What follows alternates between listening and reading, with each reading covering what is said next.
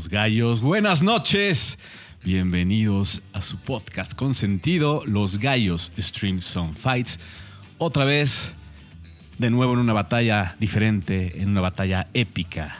Otra vez de nuevo. Otra vez de nuevo. Me cachaste, güey, me cachaste. Ya se Una- la saben, es, es- es mi muletilla. Una vez más. Una vez, Diría una vez más, otra vez de nuevo. Una vez más, otra vez de nuevo, venga. ¿Cómo están mis gallos? ¿Escuchas? Deja, déjalos escucho. Bien.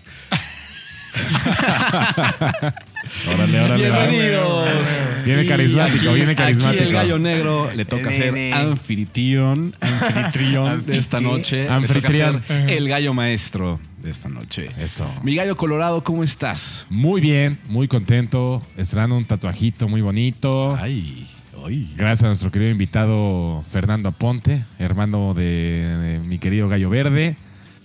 Bien, buenos días, buenos Entonces, una buenas raya tardes. más al tigre. Otra rayita más. Eso. Por ahí dirían otra peca al pecoso. Ay, ay, ay, ay. Calpecoso. Mi dorado, ¿Qué hubo? ¿cómo estás? ¿Qué hubo? Bien. ¿Cómo has Presente. estado? Este, todo bien, afortunadamente. Gracias a, al destino, lo que sea, todo, todo está bien en estos momentos.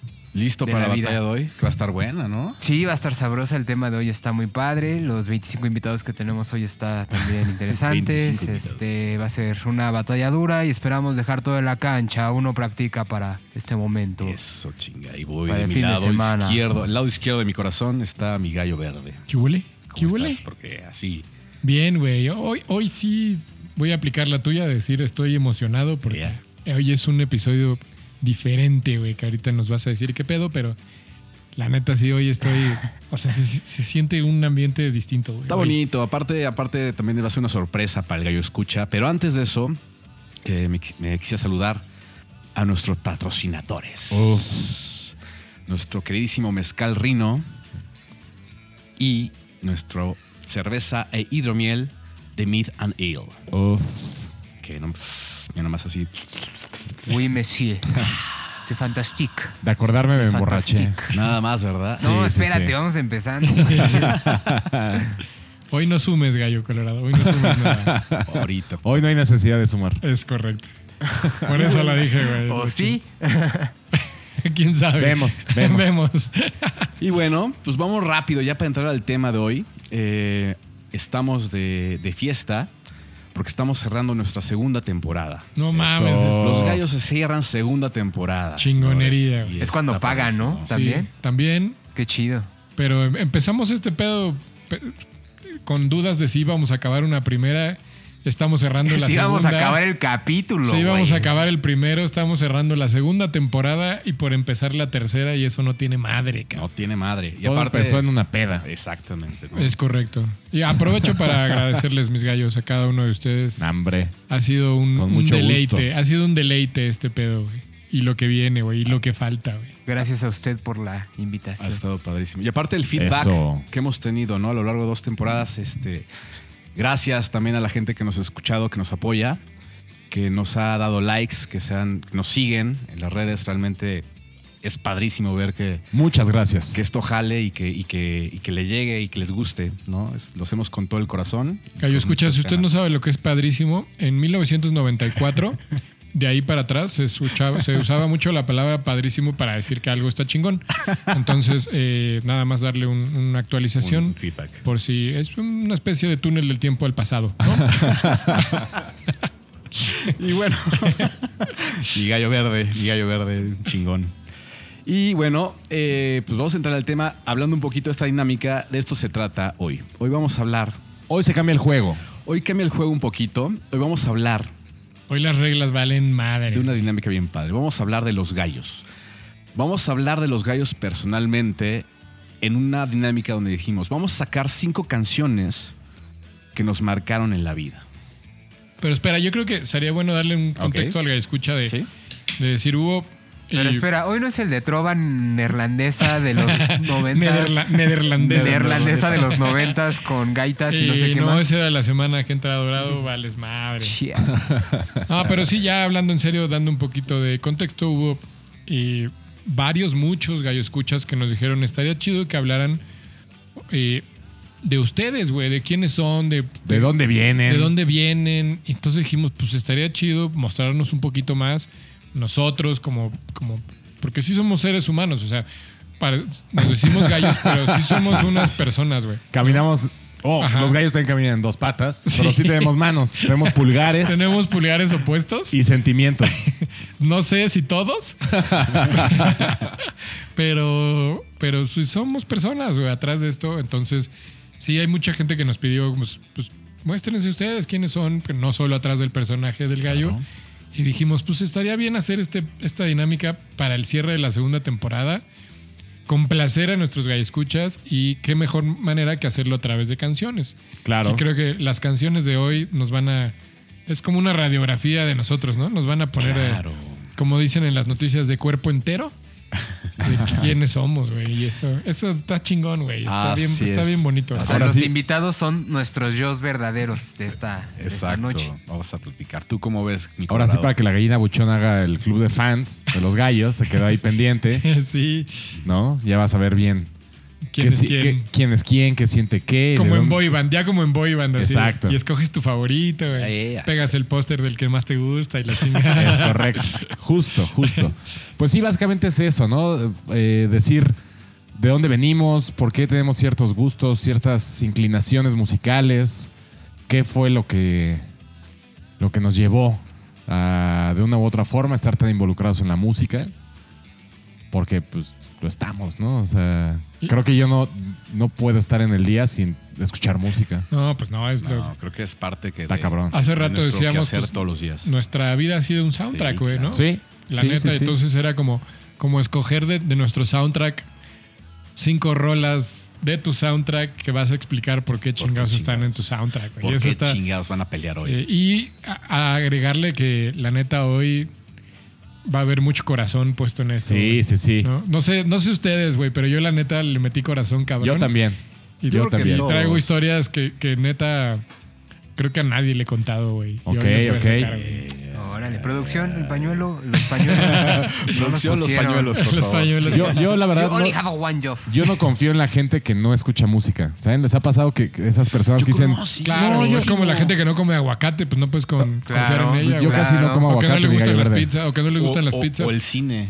O que no lo has visto encuerado, pues no puedes confiar en esa persona. ¿Por qué no hacemos el programa encuerado? Entonces. Ah, vamos. Here we go.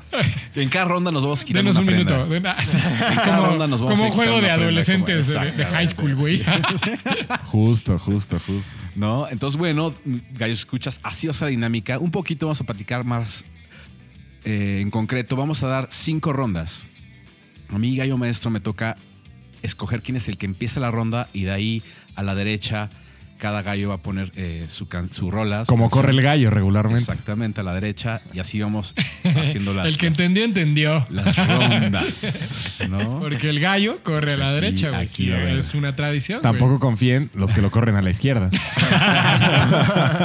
Híjole, con razón. No confíen en, los que voltean para los dos lados de ¿tú quieres? ¿Tú quieres? no confíen en ese. El, va para la derecha. el comodín. No, va para la derecha. güey. Exactamente. El que Saludos, entendió, Marvin. entendió. El que entendió, entendió, gallo, escuchas. Exacto. Pues, ¿cómo están? ¿Ya están listos? Muy bien. para Creo que debemos de. eh, entonces, ¿de qué se va a tratar, mi maestro? Se trata de cinco canciones que personalmente a cada gallo marcó, marcó su vida o fue muy importante en su vida. Sí, ¿no? que tocaron nuestras Que vidas. y- tocaron nuestras vidas. Y, partiendo de que dijimos nuestra vida ha sido un soundtrack, pues hay rolas que tocaron nuestras vidas. que nos ¿no? llevaron a ser quienes somos hoy. Sí, exacto. Así es. Entonces, venga, venga. Chingón. Y ojo, también, hoy no hay ganador. Hoy no estamos Ah, claro, dijimos. peleando, ¿no? Dijimos, no, hoy no hay reglas, hoy no, hoy no vamos a pelear, hoy es todo hermandad, güey. Exactamente. Un Hoy episodio especial para ustedes. Una tertulia Ah, musical. Una tertulia. Una tortuga. Una tortuga musical. Pues bueno, mi Tortas gallo. las tortulias. Pues bueno, mi Colorado, yo ya te veo con ansias de entrarle al ruedo. ¿Me vas a echar? Te voy a echar con la primera ronda. Hijo. Y me gustaría Yo voy, yo voy. Maestro tu primer gallo de la noche. Ok. Ay. Deja ver mi lista, porque sí tiene un sentido, sí tiene un orden de cómo tengo que irlo presentando. Te paso el gallo a la derecha. En- ok, ahí les va. Era un muchachito, eh, un gallito, un pollito. Tú. Yo.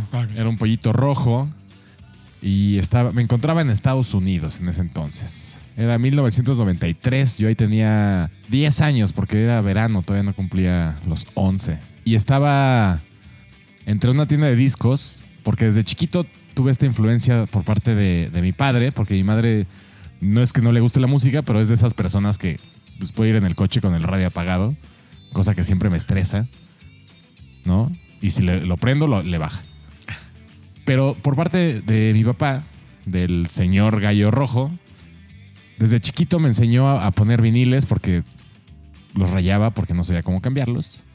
Entonces siempre estuve como desde los 6, 7 años ahí metido con, con los viniles, cambiándolos, poniéndolos y no salía de Stevie Wonder, Michael Jackson y música clásica. Ese era mi viaje, ¿no? Hasta ese verano en... Güey, qué buen viaje. la neta sí, sí estaba chida.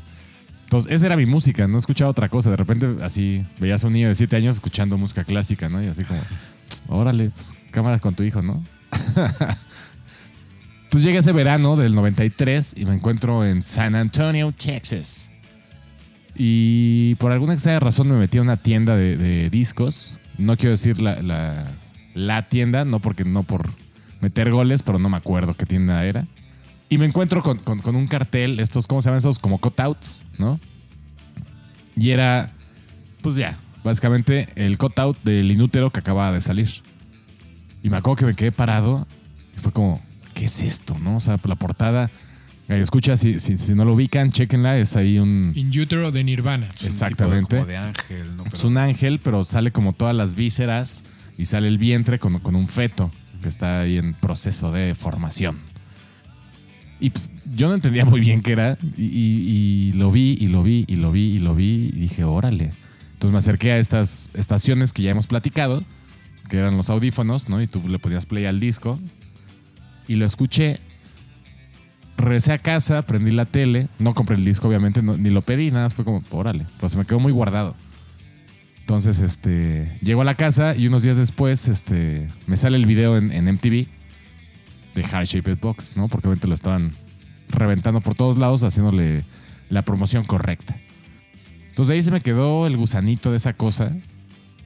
Unos poquitos años después, mi hermana, una de mis hermanas, eh, se compra el, el- el CD del Inútero, se lo robo y lo escucho y lo escucho y lo escucho y lo escucho y después me entero que tienen discos atrás, el Nevermind y el Bleach. Uy.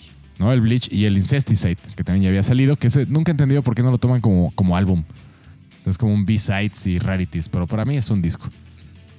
Pero bueno, el chiste es que para mí esta canción fue, o sea, pongo esta canción porque fue como conocí a Nirvana, pero realmente mi gallo engloba todo lo que es Nirvana, porque gracias a, a escuchar su música, a ver conciertos, yo en, a mis 15 años en un billar en el centro de Tlalpan, platicamos con Marco Zavala, decidí, decidimos que nos íbamos a dedicar a la música, güey.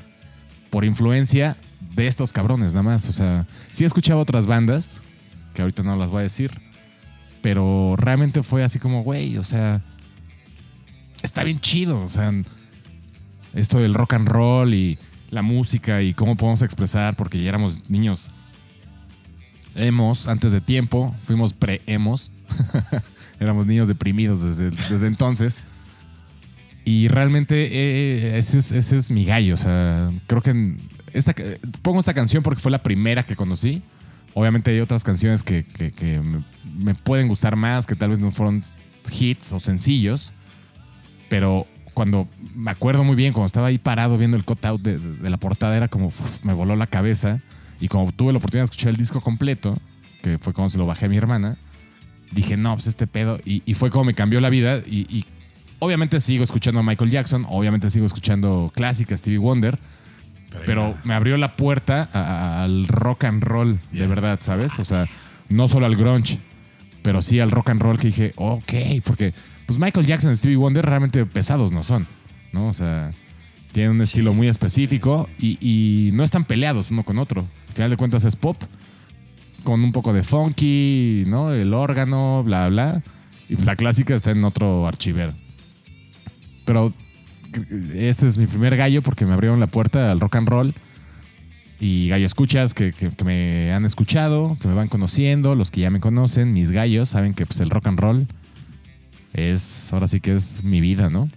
Ok. Ese es mi ¿Cuál, pero qué- cuál- qué rol es? Heart Shaped Box. Ok. Ese es mi primer gallo. Ay, ay, ay. Entramos bien. Mi dorado, ¿Qué pasó? cuéntame un poquito de ti. Bueno.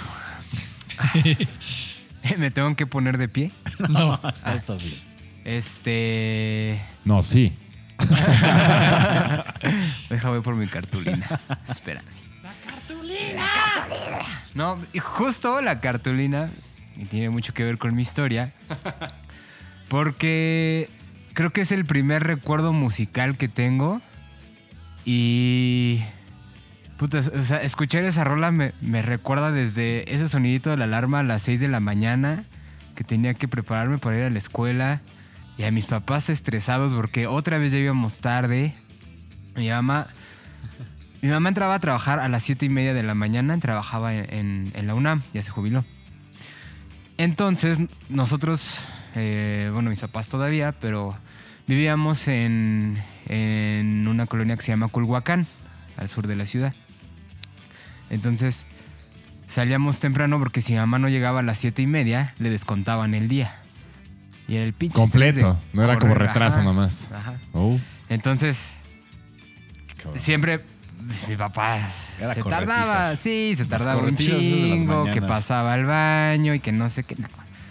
Entonces, siempre me acuerdo de ese momento, ya salir corriendo con la mochila, mis dos hermanos, bla, bla, bla. Dejábamos a mi mamá a las siete y media y nosotros entrábamos creo que como ocho y cuarto, ocho y media a la primaria, una primaria que estaba ahí cerca de la, de la universidad, estaba sobre Avenida Aztecas, ya no existe.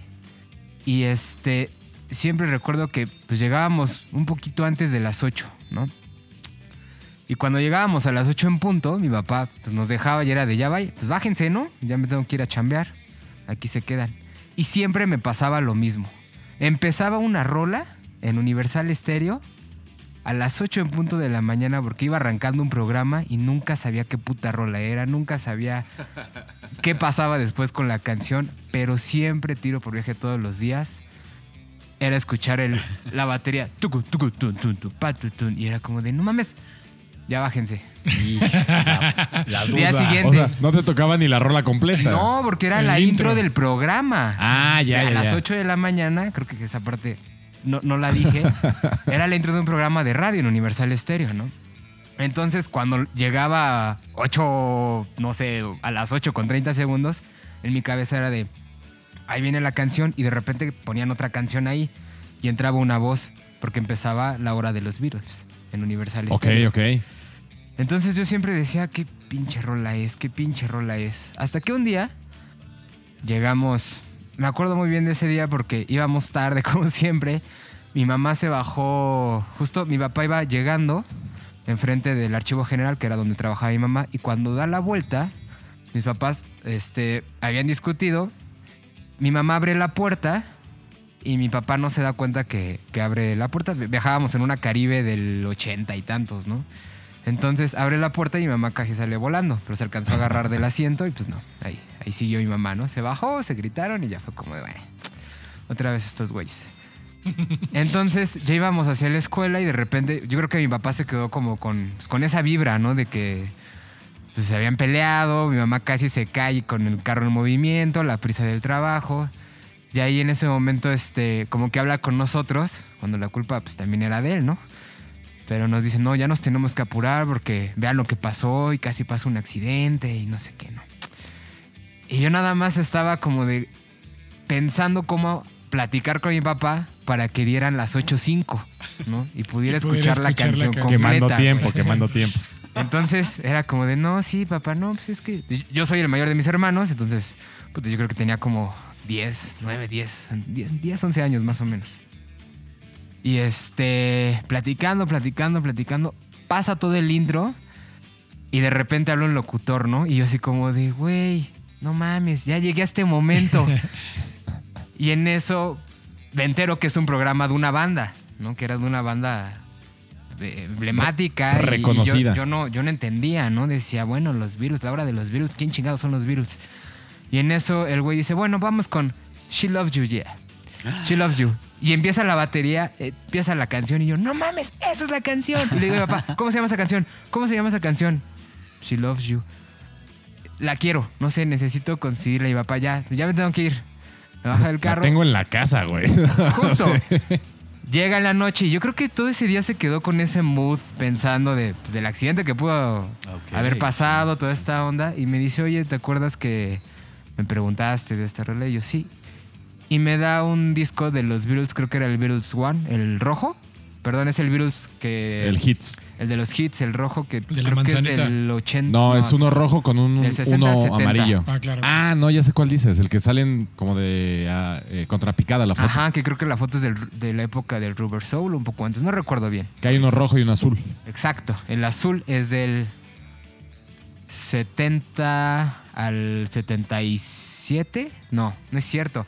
Es del 65 al 70 y del 60 al 64. Exacto.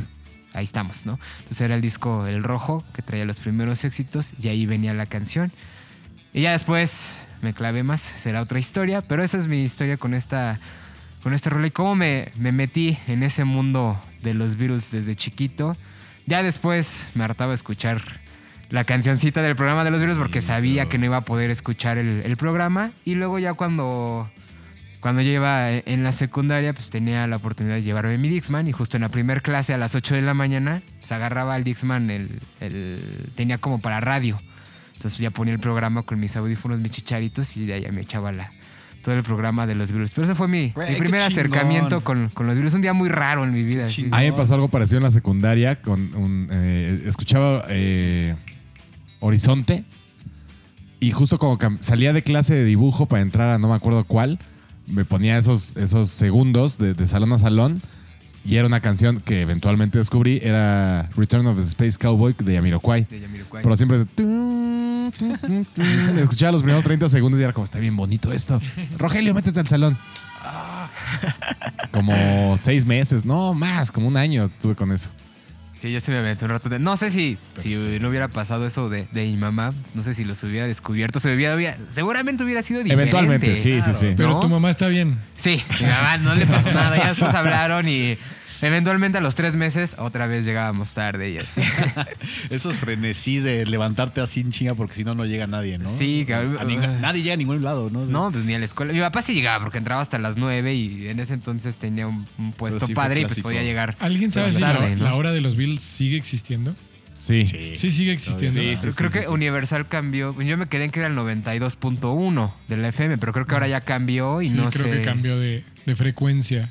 No sé qué sigue. Pero Sí. pues sí, esa, esa es mi historia. Wow, pues mira, en la primera ronda ya salió Nirvana, ya salieron los Beatles, pero mi gallo verde trae otra cosa. A ver, A la madre.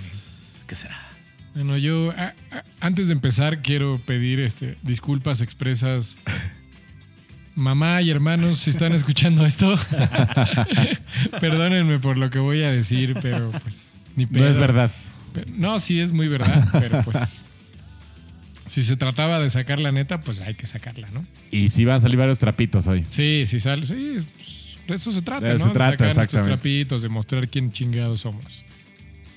Eh, bueno, yo es- esta rola, eh, cabe señalar y voy a empezar que el, el grupo al que pertenece la canción o la banda, pues soy muy fan, comparte mi top 1 con otra banda. Top 1. mi top 1.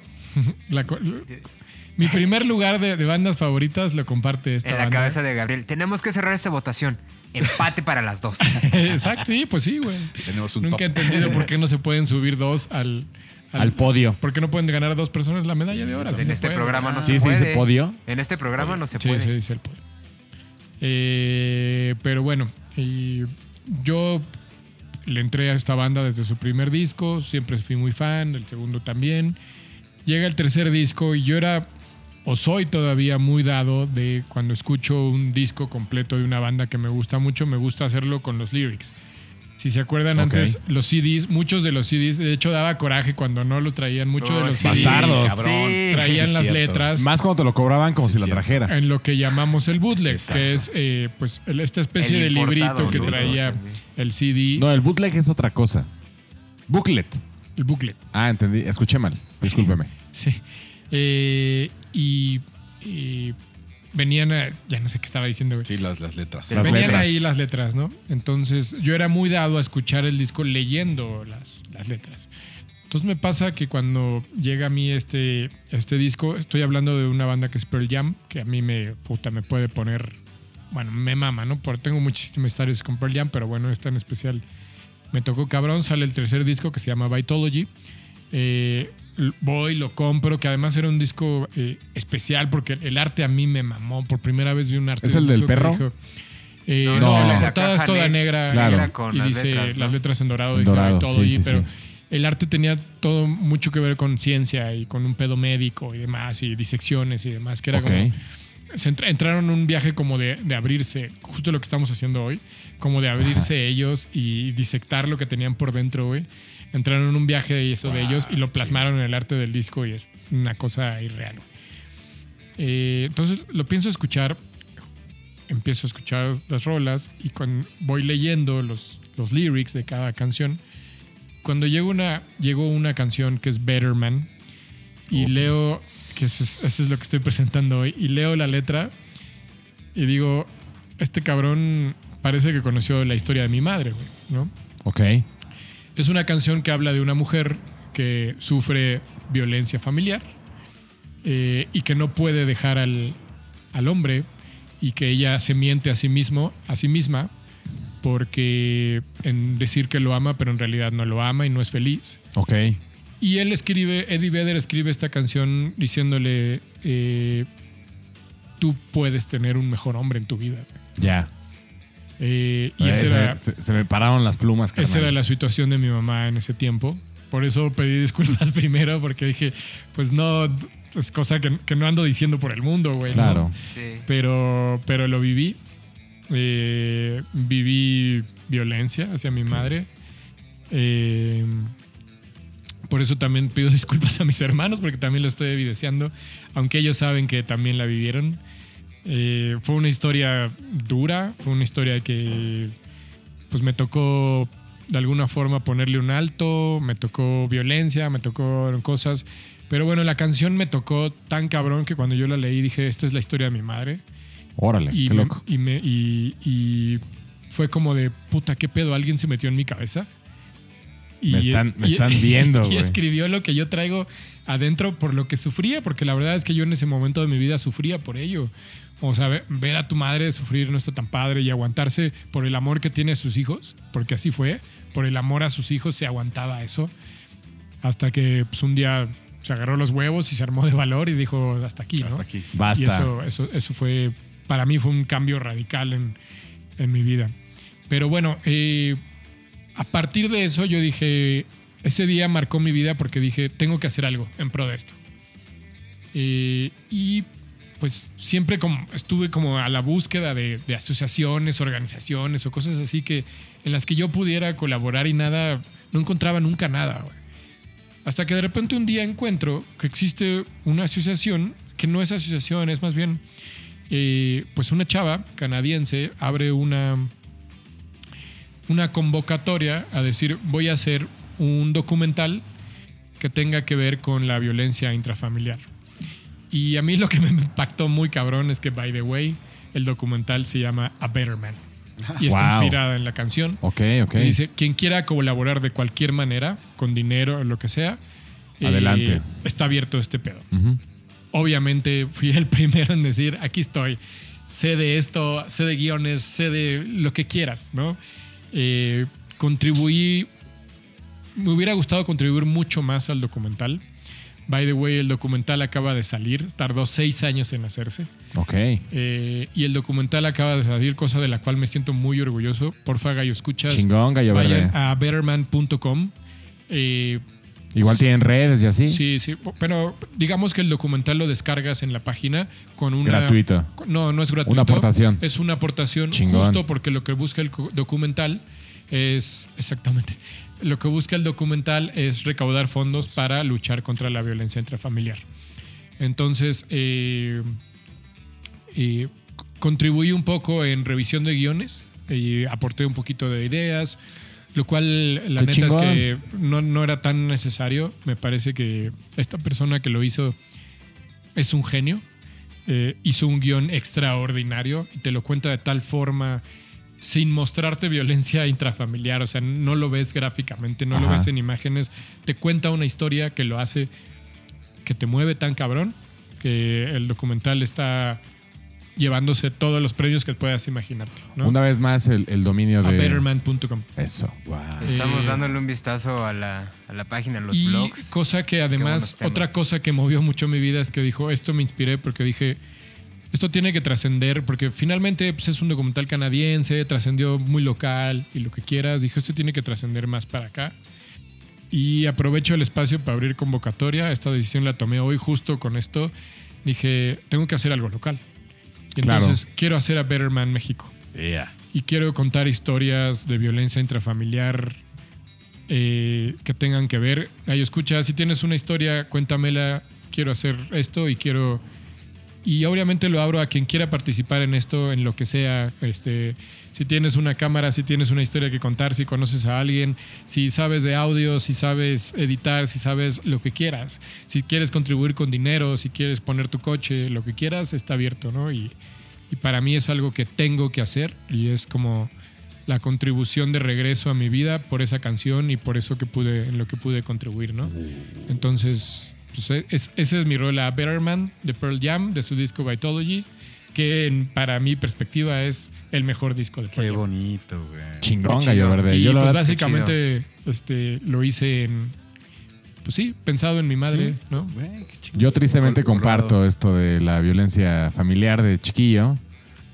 Güey, el primer recuerdo que tengo en mi vida es mi jefe reventándole un sartén en, mi, en la jeta a mi mamá, güey. Güey, qué horror tener Ese es el primer recuerdo que tengo en mi vida, güey. Y, güey, no es algo como, como, descabellado decir que digas tú también lo tienes. El 80% de las Sí, familias mexicanas sufren de violencia intrafamiliar. O sea, no estamos diciendo el 50, el- no, el 80%, cabrón. Sí, sí, a, sí. a todos los niveles, ¿no? Claro, hay niveles, ¿no?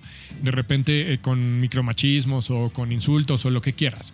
Pero hay niveles. O ya llegar hasta la violencia, como dices, de tu madre. Que- Qué horror escuchar esa historia. Sí, Sí, cuando ves, cuando ves pues, que en tu familia alguien golpea a alguien más, es como de, güey, esto no puede ser, ¿no? Y tienes que hacer algo. Eh, pero sí, no, por eso tomé la decisión de no sé cuánto tiempo me vaya a tomar, ni qué esfuerzos, ni cuánto me vaya a gastar, no me importa, pero quiero ver, must, ¿no? quiero que alguien documente haga algo, eso en México y pues si nadie lo ha hecho, pues tengo que hacerlo yo. ¿no? Que se haga Gallo Verde. Tú sabes, Sí. aquí Gallo Rojo con el audio, aquí está. Aquí hay tres, a- tres gallos que están ahí. pues. Y Gallo Yo me Escuchas. sumo al barco. Y Gallo Escuchas, anímense. Pues ahí está, quiero hacer a Betterman México. Eh, seguramente no tomará el nombre de Betterman para que nadie lo para que porque no se entenderá en muchos en muchos sentidos, pero sí, bueno. claro. Pero pues estaría bonito escuchen la canción leyendo la letra, es justo un A un mí, himno la letra, hacia La letra es hermosa. y deja la letra, Es la hermosa, canción la es hermosa, canción. o sea, Sí, la canción sí. te Te toca toca cañón. de, de principio a fin, o sea, lo que lograron con la melodía, con la canción entera, el feeling que le pusieron. Vedder, ¿no? Eh, verlos tocar en vivo esa canción, yo no tengo ninguna pena en decir que cada que lo he escuchado en vivo se me salen las lágrimas. Obvio. O sea, no tengo ninguna pena en, en decir esa canción me mueve Y no sorprende. totalmente por lo que dice y, y, pues o- ojalá eso haga esa canción haga eco en un poco más de personas. ¿no? Venga. Por eso tocó mi vida esa canción. Perfecto. Gracias, Gallo Verde. No, Por compartir. Gracias. A bueno, ustedes. qué buena, buena, buena, muy buena, buen gallo. Ya están Nirvana, The Beatles y Pearl Jam en la mesa. Y va el gallo negro sacando a Sound Miami Sound Machine. Ubican a Miami Sound Machine. Claro. Ok. Con Y esta. Gloria Estefan. Con la líder de Gloria Estefan. Producidos por eh, Emilio. Este, Emilio Estefan, Emilio que ha producido puta. Eh, un, Mucho- yo creo que un magnate y un. Sí, pero ha producido. la- La, la verdad es que hay que reconocerle. Hay muchas cosas que no nos gustan de él, pero sus producciones son, son muy cabrón. Muy buenas, son muy buenas. Hasta un De programa acuerdo, de los de gallos produjo una vez. Y no sé si se. Igual mi gallo dorado no le, no le alcanzó, pero se acuerdan que traían en este boom del dance pop y beat en Miami Ajá. esta onda que se llamaba conga de de Gloria Estefan de "Hombre, sí, Claro que sí, güey, cómo no. Va Medio scatting, ¿no? Acá. a decir, ¿por qué me marcó esta rola? Pues también voy un poquito a mi infancia. Eh, a mí me tocaba mucho, por ejemplo, llegar de la escuela a mi casa y entrar por el umbral de la puerta y mi jefa trapeando o lavando o haciendo demás, escuchando esa canción. Cabe señalar para los que no sepan que mi jefa, aquí le decimos jefa a la mamá, güey. A la mamá. Sí, a la madre, Mi, pues. madre, mi madre. No, mi no la madre, patrona, sí. pero a la madre. Seguramente habrá en algunos lugares donde nos escuchan que no, no saben que aquí a la, a la- a la madre le decimos jefa, Entonces, güey. a mí lo que pasa, imagínate que cómo eran mis dinámicas diarias de yo llegar de la escuela hasta la madre del calor y la chingada y de Oliendo al lápiz. Oliendo al lápiz. Entrar, sándwich de huevo. entrar a ese departamento y escuchar a lo lejos la canción de Conga porque era invariable, siempre sonaba a esa hora, ¿no? Y mi mamá haciendo el caseo, haciendo cosas. ¿no? Entonces yo entraba por el umbral de la puerta y lo primero que hacía, me veía, se me aventaba y me agarraba a besos. Eso. Todos los días que llegaba a la escuela, me agarraba Qué bonito, güey. Sí, güey. Una cosa increíble. Sí, era bonito. De repente, pues ya después, como ya por el jueves, ya estaba hasta la madre. Decía, ya, mamá, por favor, quítate, no me estés dando besos, ¿no? Vengo todo desmadrado, ¿no? Pero siempre era como la dinámica que tenía, ¿no? Eh, lamentablemente, yo un día pierdo a mi mamá a los. Yo tenía 12 años. De un día para otro. O sea, ella, ella tiene un derrame cerebral y de un viernes un sábado, un viernes la tengo, un viernes ba- bailé con ella esa canción y un sábado ya vale madre, ¿no? Entonces, fue uno de los putazos más grandes de mi vida. Porque a partir de ahí, pues, sucedieron muchas cosas, hicieron muchísimas eh, momentos duros, años duros, donde también tengo que decir, el papá que tengo es el que me sacó, el papá que tengo es el papá que se volvió mamá y el papá que también dijo, de aquí los agarro estos cabrones. Yo tengo un hermano y muy chiquitos, estamos muy chiquitos. Yo tenía 11 años, mi hermano tenía 10. Y este güey, yo me acuerdo que me nos dijo algo. Nos agarró, nos abrazó. El día que murió mi mamá nos abrazó y me dijo, nos dijo, vamos a estar bien. Vamos a estar bien. Y hasta la fecha lo le puedo decir, güey. Y sí, el güey lo cumplió con todo, ¿no? Eso. Una cosa pues muy dura a un- a un- a un- yo lo recuerdo con mucho dolor pero esa canción esa canción como que adquirió un un nuevo significado no porque a partir de ahí las veces que llevaba a la escuela pues llegaba una- a un departamento sin, sin música ¿no? Sin conga. sin conga, ¿no? Entonces, aunque yo estaba muy triste y muy enojado, a lo largo de los años entendí también que, que ella siempre estuvo, siempre estuvo conmigo, ¿no? Entonces, cuando escucho esa canción, me alcanzan a, alcanzo a sentir los besos Qué que chingón. me güey. llegaba a dar cuando llegaba a la escuela, ¿no? Entonces, Verga, pinche negro. creo que Sí.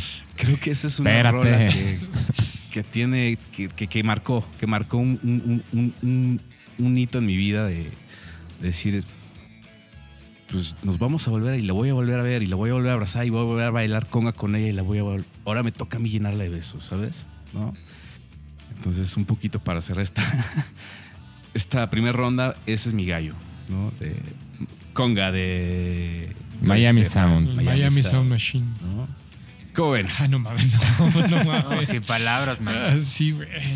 Gracias, Gallo Negro. No, La neta, pues, pues, es sí, sí, no nos queda más que decirte gracias por compartir esas cosas, güey. O sea, no, no, no me entra en la cabeza lo que se debe sentir eso, güey. Y, y gracias por compartirlo, güey.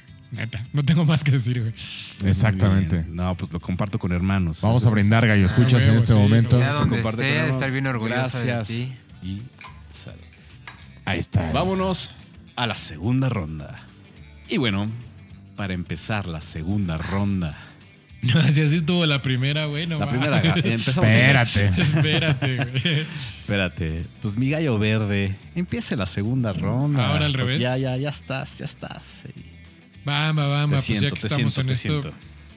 Como al principio dijeron que no hay reglas, me voy a saltar un poquito las reglas. Y vas a decir la palabra prohibida. Ya ¿o la dije hace rato y nadie se dio cuenta, lo cual estuvo chingón. Y bueno. Ah. Nadie se dio cuenta, ¿eh? No, pues es que estamos bien. Así que se chingan. ¿no? Si es autoconfesa, no cuenta, güey. Va, va, va. Eh, bueno, ah, me voy a remitir a mis tiempos de la prepa, ya que andamos en este pedo. Eh, la neta es que yo sí tuve, como buen adolescente en mi prepa, tuve mi etapa en donde sentía que no pertenecía a este mundo, güey. Que no encajaba en nada, güey. Que este pedo que sientes que, güey, ni tus amigos te entienden, güey, mucho menos tus padres. Cabe señalar que, y la neta, y, y como lo dije hace rato, pues nunca he tenido como una estructura familiar estable y entonces eh, justo en ese momento también estaba muy complicado mi pedo familiar y la madre. Yo sentía que el pinche, que yo no pertenecía a este mundo, cabrón. No embonabas. Sí, güey, sí, la neta sí. Eh, y si dije que me iba a saltar las reglas es porque son dos canciones que tienen que ir pegadas para mí a fuerza, güey. O sea, van pegadas, güey.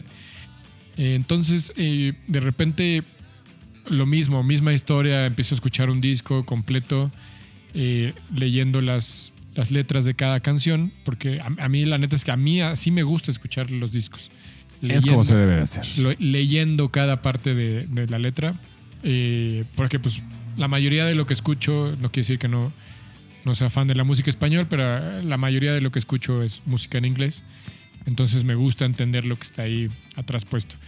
Pero bueno, empiezo a escuchar un disco que a mí, en lo personal, no sé, de repente he escuchado gente que me dice, no mames, ¿cómo puedes pensar eso? Pero es un disco que a mí me parece de los mejores discos de la historia. Tengo muchas historias con ese disco. Y estoy hablando del primer disco de Blind Melon. Uh, Eh, me parece que es un Muy disco buena banda, que- ¿eh? Sí, sí, la, la verdad es que sí, su- fue un- una historia fugaz en lo que en lo que hicieron en los primeros discos, después pues la muerte de Shannon Hoon rompió con el ciclo que traían y demás, pero a mí me parece que musicalmente y líricamente es uno de los mejores discos que se han hecho en la historia de la música. Entonces lo estoy escuchando y de repente escucho una canción, igual leyendo las letras que digo, este güey acaba de escribir mi vida. Eh, siempre he dicho que es, siempre que alguien me pregunta, ¿tienes una canción favorita en la vida? Sí, es esa. Se llama Change, de Ok. Blind Melon. Eh, sé que no es la más popular porque siempre pues, la canción más La popular abejita, es la de ¿no? Rain. con- claro. y estoy hablando de este Sí, es disco la de, que- de la portada de la niña abejita y el, y el video de la niña abejita y que todos son abejitas y la madre. Pero bueno, esta canción eh, viene como a la mitad de ese disco que tiene, que es disco homónimo, también se llama eh, Blind Melon el disco. Y la verdad es que cuando la escuchas es alguien diciendo, no, no me entiendo, no sé qué hago en este mundo, no me, no me cuadra, soy me siento muy diferente al resto del mundo. Así que cuando te sientas así, cambia. ¿no? La rola se llama es Change, es como una puerta a decir, güey, si no te encuentras, busca lo que tengas que, que, que buscar para encontrarte y para sentirte bien, ¿no? Y así pasé como un buen rato de mi vida. Eh, puedo decir que hasta como en cierta depresión, no me, pues no me encontraba, no era una, no era la persona feliz que soy ahora. este, o sea, hay algo de que me jacto yo de ser una persona muy feliz y la Sí. neta es que no me gusta, eh, no me gusta, y sí, la neta es que me gusta. Ha habido gente que me pregunta, "Güey, ¿cómo, cómo le haces para estar siempre contento, güey? Pues, güey, soy un bu- güey muy feliz. Pero esa, esa, esa, ¿Qué etapa- esperas, esa, esa no? etapa de mi vida fue así. eso. Hasta que me llegó un momento en donde dije, ah, me abrió las pinches puertas. Entonces eh, empiezo con esa canción diciendo que me marcó muy cabrón. Change, hasta la fecha, yo siempre he dicho, es mm, la, mi canción favorita en la vida. Y creo que moriré diciendo lo mismo. Hasta no sé si alguien más haga una canción que la sustituya, pero hasta, hasta hoy, hasta mis más de 40 años, eh, eh, siempre es mi canción favorita. Pero llegó un momento en la vida en que estaba. eh, voy a mi primer concierto de Pearl Jam, regresándome a Pearl Jam.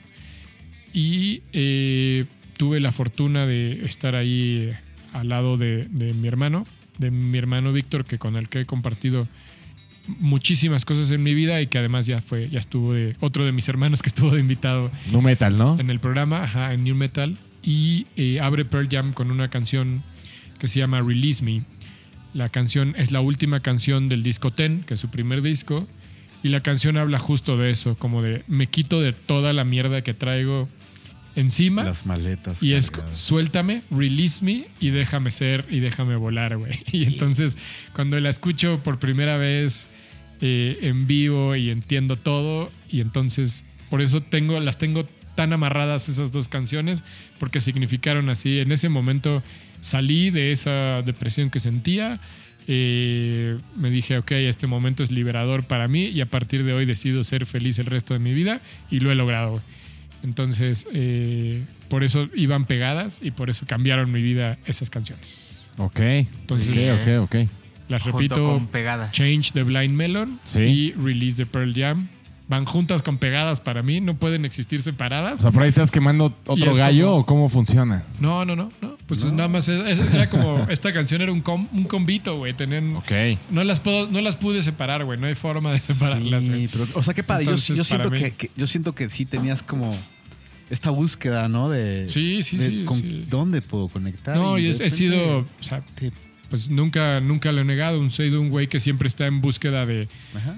De, de alimentarse De a sí mismo, sí, de sí. nutrirte el corazón y el alma, güey. Siempre estoy buscando cosas que me, que me lo hagan y creo que, pero pues, me había pendejado. La verdad es que en ese momento de mi vida me había pendejado y esa canción eh, Release para mí fue como de, justo el significado de Release es soltar, güey. Exacto. Entonces es como ya, suelta, güey. Suelta toda esa mierda que traes atrás y a partir de ese día fui sumamente feliz, güey. Quiero por, eh, un par de rolas. Drain You de Nirvana, que justo va por ahí. Sí, habla Y de bien decía el maestro Cerati, decir adiós es crecer. es crecer. Bravísimo. Muy bien, Gallo Verde. Muy bien, muy Por bien. eso, bien, me, mi gallo por eso me salté un poquito de las No, reglas de que no era una sola, porque no, no puedo explicar una sin la otra. O sea, tienen que, que vivir juntas. güey. Hoy puedes hacer lo que se te hinche. A la huevo. gana. Pues ahí está, ahí está mi segunda ronda, güey. Bien. Que estás cerrando tu segunda temporada, chingado. Muy bien, muy bien. Eh, bueno, pues por el orden voy yo, otra vez. Hola, aquí el gallo negro. Pero espérate, ¿no?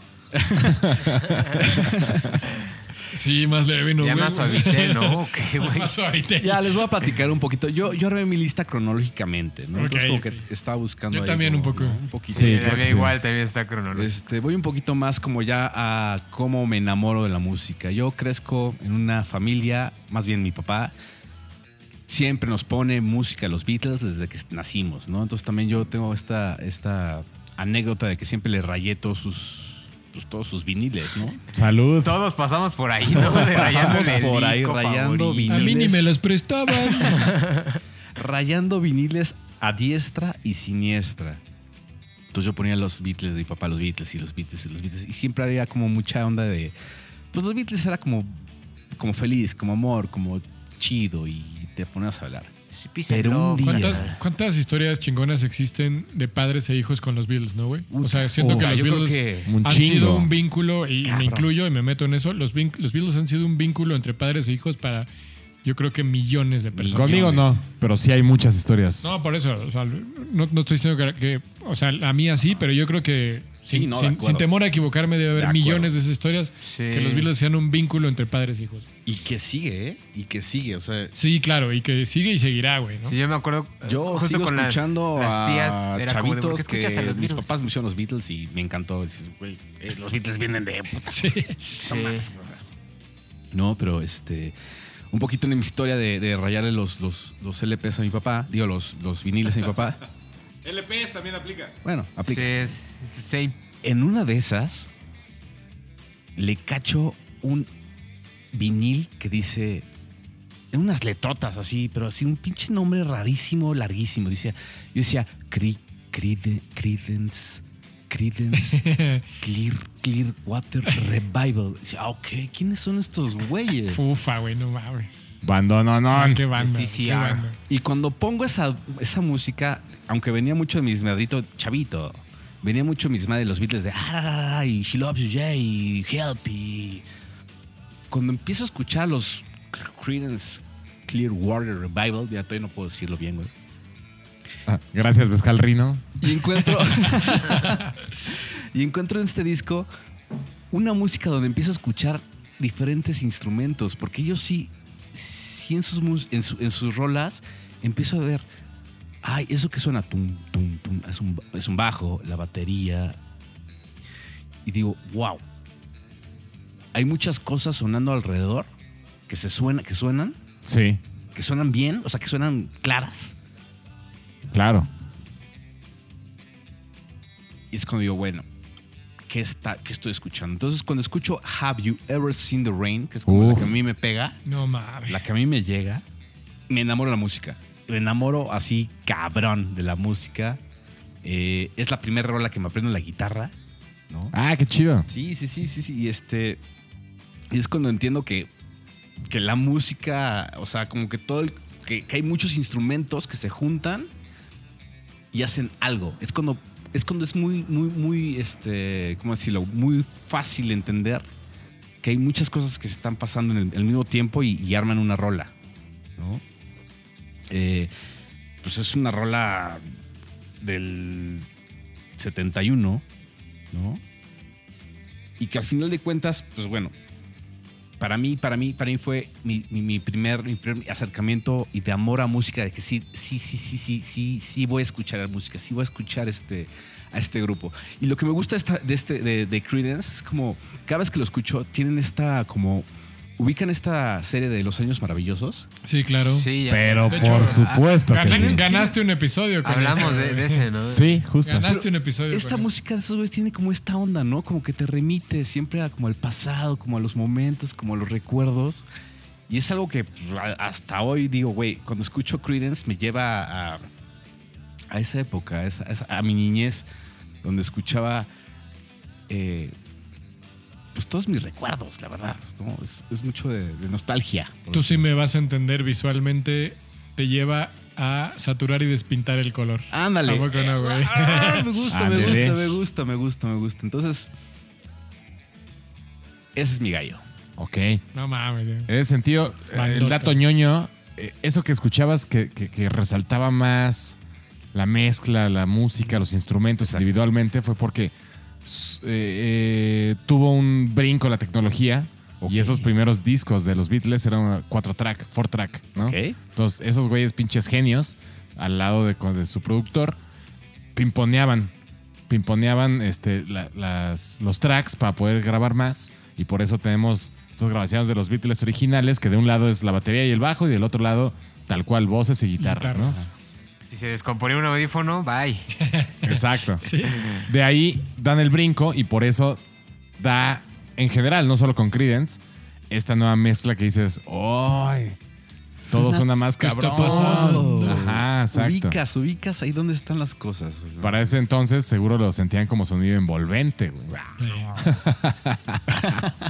Muy buena rola, Ese es mi, mi maestro. A mí me da mucha pena decir que yo le entré a Credence bien tarde, pero cuando le entré, le entré con todo, güey. Yo ya le entré en mis 30, güey, a Credence. Ok. Porque la neta, pues nadie me las había puesto enfrente, güey, la verdad. Güey, Y- a mí no me gustaban. ¿Qué? no, a mí no yo me sí. gustaban. Y desde- ya justo hasta hace poco le empecé a entrar y dije, wow. No, sí está yo, chido. yo no podía escuchar una rola porque se me quedaba todo el tiempo pegada, pero me nefasteaba, ¿no? Y no me gustaba. También lo, lo explotan mucho en películas. y Sí, así. sí, sí. Y. No, especialmente Have You Ever Seen the Rain y Fortunate Los Son. que quieras, ¿eh? Es como Sí, claro. ya los- lo escuchas hasta, pero eso no le quite que son. Juanga la hizo. Juanga hizo un cover, así es. Sí. los cierto. Ramones, los Ramones. Eso daba. El, el cover de Juan Gabriel. Está increíble. No, los no héroes del silencio también. También. Neta. Pero creo que sí, Ya, esas dos canciones son grandes, grandes, grandes rolas.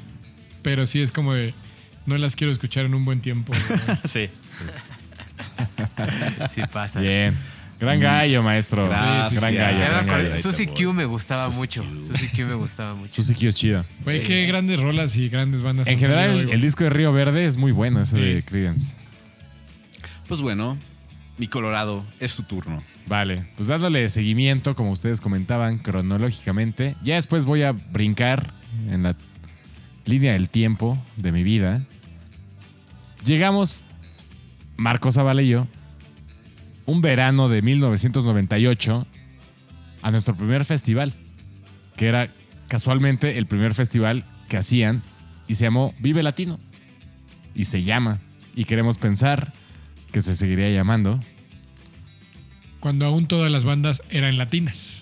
Todavía. Sí, Sí, las sí, primeras sí, ediciones del Vive Latina, todas las bandas Sí, claro. eran latinas. Se, se, eh, se agarraron ahí varios años con ese tema.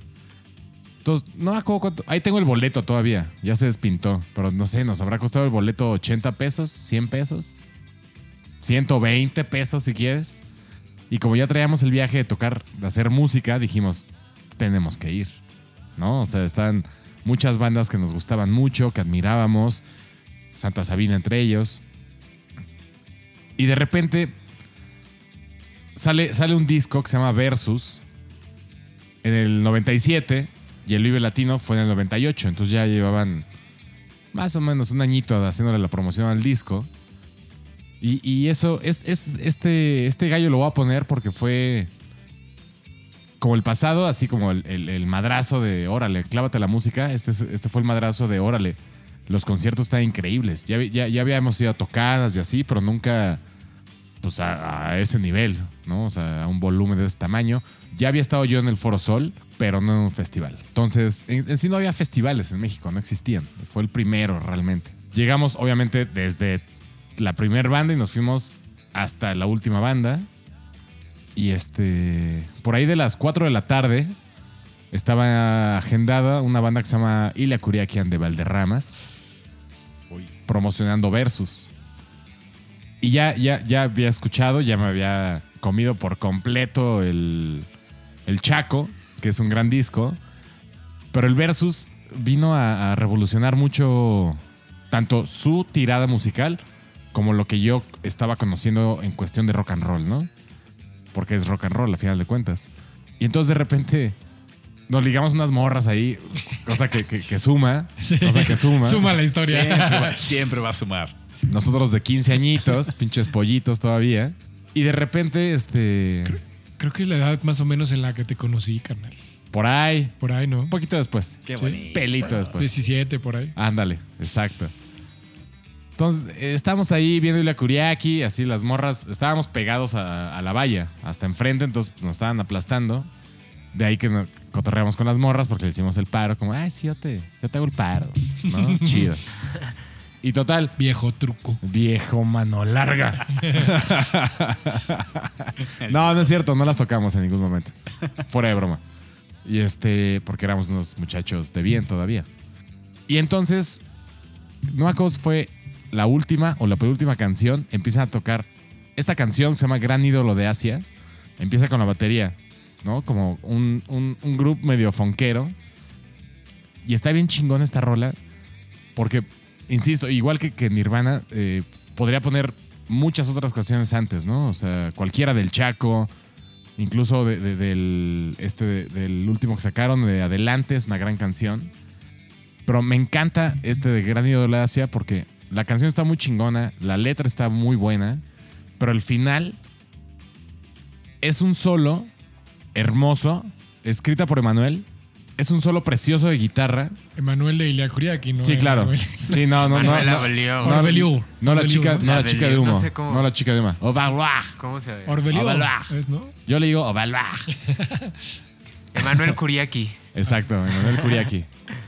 Entonces, va creciendo la rola, o sea, tiene unos arreglos perfectos, va creciendo, va creciendo, va creciendo. Entra el solo de guitarra. Esto ya lo había platicado en el episodio de, Rock en Español. Y cuando crees que, estás en el clímax de la pinche canción, ¡pum! Entra otro solo de guitarra, güey. Y, y- eso cuando lo escuché en el CD, dije, wow, ¿qué es esto, güey? Así, dos solos de guitarra viviendo, ¿no? A la par, al mismo tiempo. Pero ese día se les ocurrió, ¿por qué no? La única vez que se presentó Spinetta en México fue ese día. Invitaron al papá, le dijeron, oye, pues vamos a tocar en el Vive Latino. A Luis Alberto estamos hablando. Sí, sí, sí, al papá de, de Dante. Exactamente. Entonces estábamos ahí escuchando el solo perfecto. No me acuerdo cuál de los dos lo tocó, la verdad no me acuerdo. Y de repente cuando va entrando el segundo solo en la canción, yo dije, pues lo va a tocar el otro güey. Y no, güey, sale Spinetta, lo toca. Y como siempre, terminaron sus shows, terminaron en calzones de leopardo, los güeyes bailando así.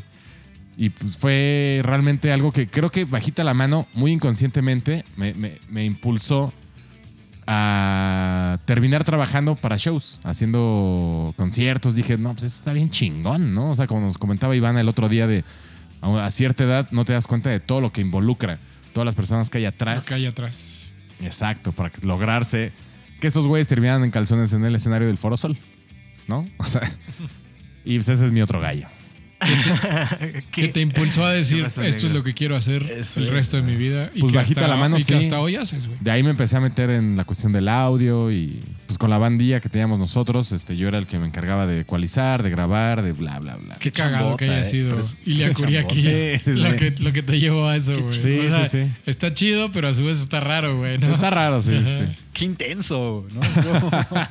Y estuvo muy chido. Ese primer Vive Latino, impresionante, ¿eh? wow. Ojalá retomen, retomen eso, Vive Latino. Vive latino. la Vive Latino. sí. Un paro, ¿no? Pues bueno, ese es el mío. Gracias, gracias, Colorado Dorado. Cierras la segunda ronda, La segunda ronda de preguntas por favor. y respuestas. No, pues igual cronológicamente, ¿no? Como vamos. ¿Sí Era- nos vamos todos así, cronológicamente así? Sí, los míos al menos sí, no sé los demás.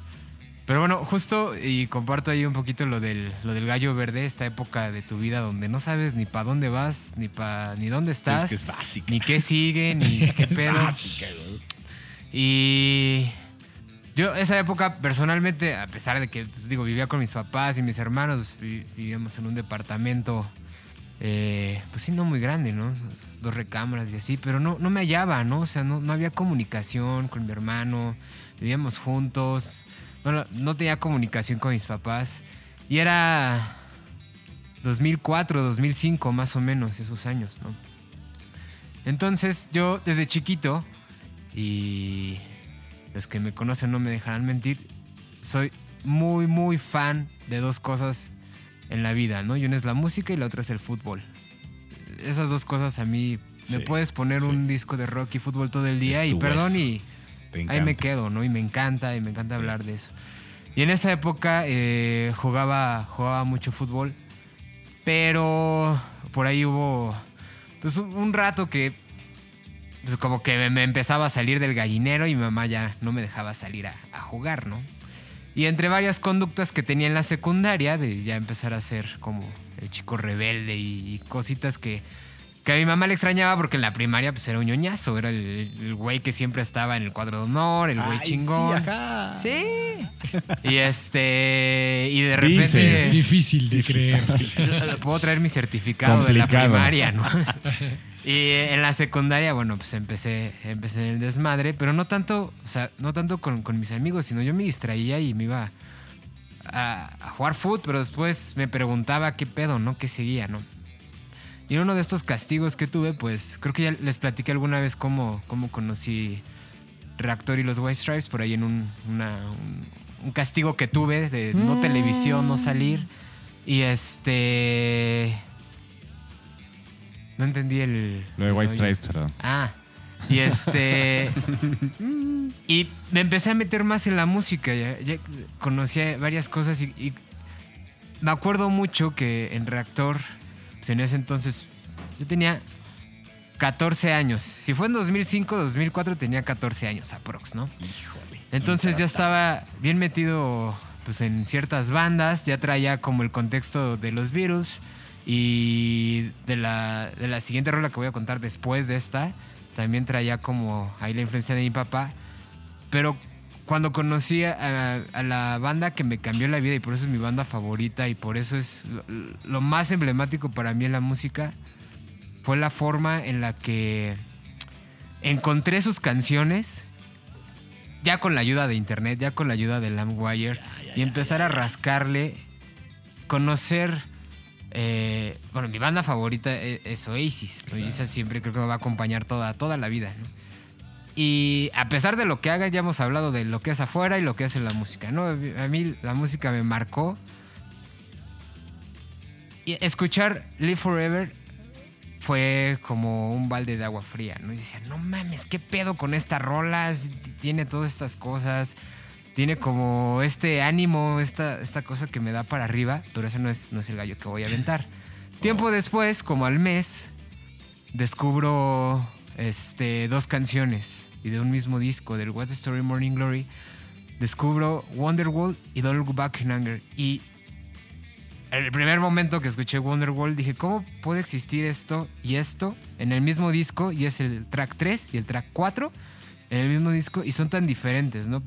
Yo pienso que Wonderwall es la peor canción que, que tiene Oasis y Don't Look Back in Anger es la mejor canción Ok. que Coincido, pudieron coincido. haber, Wow. haber escrito. ¿no? Sí, no, no, Wonderwall yo la, la odio, Ok, la ok. detesto, sí. Pero cuando escucho Don't Look Back in Anger, puta, mm, me voló la cabeza. Me empecé, creo que como el gallo verde, ¿no? Empecé ahí a encontrarme, güey. Como que las respuestas de varias cosas estaban ahí. De repente me empiezo a meter más en la música y dejo como el fútbol de lado. Y cuando empiezo a buscar en internet, pues quiénes eran estos güeyes, empiezo a descargar la música de Lamwire y lo que yo hacía en ese momento es que me metía a Wikipedia, bien clavado, me metía a Wikipedia, entraba a ver el nombre del disco, el tracklist y bajaba todas las canciones del tracklist de Lamwire y ya hacía mis carpetas de discos y luego quemaba mis discos y así. Entonces cuando hacía lo de Oasis, me, me salió este trip de que apoyaban desde muy chicos a un equipo de fútbol y yo me sentí identificado con ellos porque desde chiquito, ya, ya había mencionado que mi mamá trabajaba en la UNAM y desde chiquito pues yo he ido al Estadio Olímpico Universitario y sin querer mamé a los Pumas, Desde ¿no? la cuna. De, Ah, pero de dilo, chichi desde me la cuna. pasaron a los Pumas, ¿no? Y este, ahí eh, entendí como esta pasión por el equipo. Yo me preguntaba cómo pues, de ser un equipo muy cabrón. Y al principio yo decía, bueno, pues sí, puede es, ser el y lo equipo.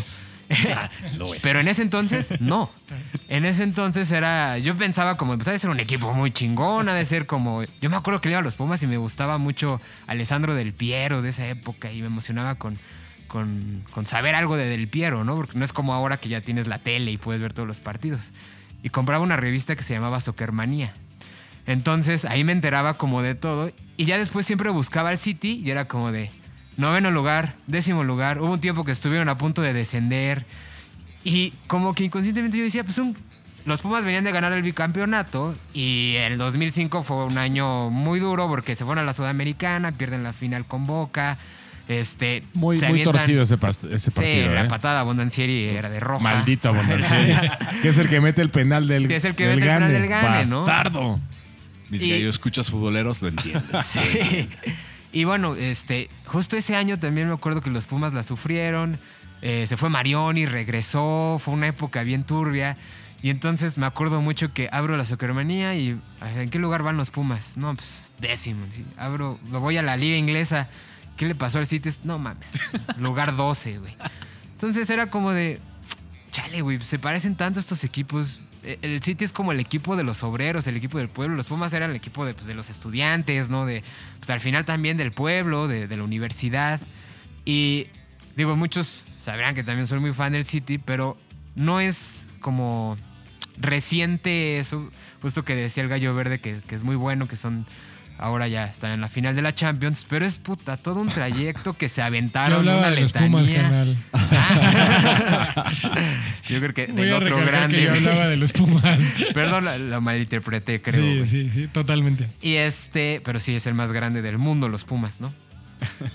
Obvio. Y ahí me volví, o sea, creo que esa canción me hizo volver muy fan de otro equipo de, de- de fútbol, eh, reafirmar como este amor al fútbol que ya se me estaba despegando y, y creo que a muchas personas les pasa que en cierta etapa de su vida dejan algunas cosas y se enfocan en otras.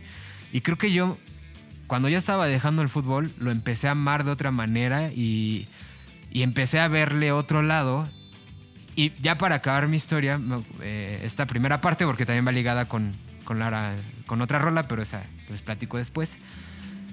Eh, yo me acuerdo mucho de, de convivir con, con mi abuelo materno, con Ubaldo, y los sábados siempre nos echábamos de 3 de la tarde a 9 de la noche, nos acostábamos o nos postrábamos en el sillón a ver fútbol. Y cuando le llegué a platicar la historia del Manchester City, él siempre me decía como de, yo también siempre buscaba como un equipo eh, de Europa, pero no sé por qué siempre me llamaban la atención los equipos que estaban como a media tabla, que luchaban y daban sorpresas. Y él me dijo una frase bien padre porque era como de, los Pumas sí son de los cuatro equipos más grandes, pero los Pumas te dan esas, esos torneos bonitos, esos campeonatos bonitos, esos que luchan, que vienen de la universidad y todo eso. Los otros equipos, pues ya con, con un poco de billete, pues aprietan y ganan esos campeonatos, ¿no? A mí siempre me han gustado esos equipos. Quédate con eso, ¿no? No busques también que, que sea el mejor equipo del mundo y que tengas que irle siempre al ganador. Siempre va a haber este, este equipo que te va a dar esas, esos gustos de ganarle al equipo grande y son los, los con los que te quedas, ¿no? Los campeonatos sí, ahí algún día los van a alcanzar. Ya después el City lo compraron y pues ya es otra historia, ¿no? Ya ganan hasta en el, en el Monopoly casi, casi, ¿no? Pero bueno, ahí está mi historia. Don't Look Back in Anger me cambió la vida, es mi banda look back in favorita. anger. Ya después voy a platicar un poco de, de qué tanta relación hay en la música, Wow. ya en lo personal. Ok, entonces vamos a empezar la tercera ronda Uf. de esta pelea. Yo creo que la tercera temporada. Parteaguas, No, parteaguas. Para allá vamos, para allá vamos. Y voy a empezar yo. Dale. La tercera ronda. Eso. Porque va muy pegada con Miguel Dorado lo que acaba de explicar. Yo también ando en el Britpop con esta tercera ronda, lo voy a abrir. Y ya sé, creo que Ya para sabemos dónde- todos para ya dónde sé. vas. Ya es más, ya lo estoy escribiendo. No, pero ¿sabes qué? No, no, es, es una sorpresa. Ah. Es una canción que en 1998 ganó los Brit Awards. ¿Cuál? Se llevó ¿Cuál dos Brit premios Award? Grammys en 1999 Ok. por ser la mejor canción de rock y alternativo. Y es una canción que a mí, lo personalmente, me zurra. La madre. O sea, me zurra. O sea, te marcó, madre. te marcó para Me mal. marcó para mal. Ok. Para mal, para Esa mal, no me lo esperaba. Gallo Negro de repente. Buen giro, buen giro, buen giro. un Sí, loco. que le dio. Loquísimo. O sea, con esta canción entendí que mi, que, que mi paciencia no existía. Ubican a The Birth. No sí, mames, claro, güey. Richard Ashcroft, que es súper amigo de ¿Y no te Noel gusta esa Gallagher. A canción? mí me pone muy mal esa rola. No seas mamón, ¿en Marcó serio? en mi vida un, por lo menos un año de pasármela muy mal, de malcopear con mis amigos, de, de, de novias que con las que salía que les gustaba y que dije, ¿sabes qué? Estás qué de la cagado. chingada. ¿Por qué, ¿Por qué escuchas eso? A mí me No hay caga, futuro, no hay futuro me en esto. caga esa canción ¿Es con en serio, todo güey? el corazón. Yo no Extraño, es entiendo. una gran canción. Es Sí, una gran güey. rola, güey. Digo, a mí no me encanta, no. pero. No pero mames, es una canción. No hay The bronca. Verve tiene mil canciones mejores que Pero- Symphony. no, pero- pero El vi- el video partió está la chido. madre, partió El la video madre está esa chido. canción. El video y todo, güey. Y todo lo que trae atrás. Híjole, yo por eso tengo hoy un micrófono enfrente para decir, Para que me escuchen. 20 años me guardé esto, güey. 20 años me guardé esto. Qué chingón, güey. Es la Es una peor canción para mí que se haya este escrito, güey. Que se haya compuesto No y que mames, se haya producido, que se haya grabado, güey. Después de Wonderwall. A tal extremo, a tal extremo que esa canción me hacía guacarear. Con el pinche, No, a ver. Con el pin- digo, obviamente guacarear en otras cosas, pero este inicio con los violines de y aventarme los seis minutos. De repente lo baja. Que, by the way, es un sampleo de los Stones, ¿no? de los Stones. Y Sí, Nokia sí. mucho Sí, sí, tiempo sí, estuvo justo. usando de tono de celular para esos, Sí. esos chicharitos. Perdón, sigo en la búsqueda de ese ser humano con el que pueda complementarme y decir, güey, a mí también me caga. Bittersweet Symphony, porque me la pasé muy mal un año, güey. Esa escuchas de alguien, le cagas, Es que, escríbale. mira, yo, por por ejemplo, favor. yo estaría del lado de decir que Bittersweet Symphony es el Wonderwall de The Verve. No, y el no, pedo de, no, de The no, Verve. no. Espérame, The Verve tiene rolas mucho mejores, más completas. Tiene una canción que Richard Ashcroft le, le escribió a su papá cuando estaba muriéndose en el hospital, que se llama The Drunks Don't Work. Tiene Sonnet, tiene varias rolas que. Del Urban Sí. Hymns, que es puta buenísimo. Del Urban Hymns. Hymns. Urban Hymns. Urban que este que le parten la madre a Virgin Symphony, pero bueno, sí es, No, es el no, no, que, no. que le cambió No la puedo. vida de Verve. Dorado, no puedo, Pero- no puedo. Y no he podido Sí, no, desde, está bien, desde está hace bien, 20 años está con bien. Quiero llegar a la parte de cómo, por qué esa rola marcó tu vida si te caga. güey? Marcó mi intolerancia, me marcó Ah. mi intolerancia ante la música, porque la música es chida, la música se supone que Debe de tiene que- ser. debe ser chida, Claro. que te acumule, que te acomode las moléculas en tu cuerpo para que estés chingón. Esa madre no puedo con eso, no puedo, Qué raro, no puedo, güey. güey. Qué chido. cosa tan rara, güey. sí. Y fue un año, un año de pasármela muy mal, porque la escuchaba en todos lados. todos lados, sí, un claro. boom tan cabrón que de repente inclusive de repente invita una morra a ver Cruel Intentions al cine. ¿te acuerdas? Ah, claro, y esa parte era Lleva parte la del morra soundtrack, sí. y de repente al final de la ¿Salía esa canción? Sí, Sí. al No final me acuerdo, de no la me acuerdo. película es cuando, cuando descubren que esta chavita que se mete droga y cocaína y la fregada. La mocha que no era nada mocha. Ajá. Exacto. Y empieza. Ah, claro, que sacan como el diario. Sí, sí, sí. Ya, ya, ya, me acordé, claro. ¿Es esa canción? Sí, señor. De las, de las Sí, primeras señor. películas de Reese Witherspoon Reese Witherspoon, y el actor era Ryan Philippi. Ryan Phillippe. Ok. No puedo, ellos. No puedo, con eso. no puedo. Esa no me la y sabía, sigo, ¿eh? y sigo en la Es más, búsqueda. vamos a cambiar la canción de fondo y este episodio va a ser un loop eterno aunque nos tumben el episodio. Ajá, justo iba a decir eso que De- no sé si la pueda poner ahorita como así de back, nada más aquí. Creo, creo que, creo que señor Spotify nos, nos atora. Va a valer la pena Qué- para ver qué este extraño, a mí, nivel por de el tolerancia. Me parece una muy buena canción, la verdad. Tuve la muchas banda, la banda peleas. tuve muy- así como tú dices, yo tuve muchas peleas con cuates, con amigos, con. Güey, está padrísima. Le digo, no mames,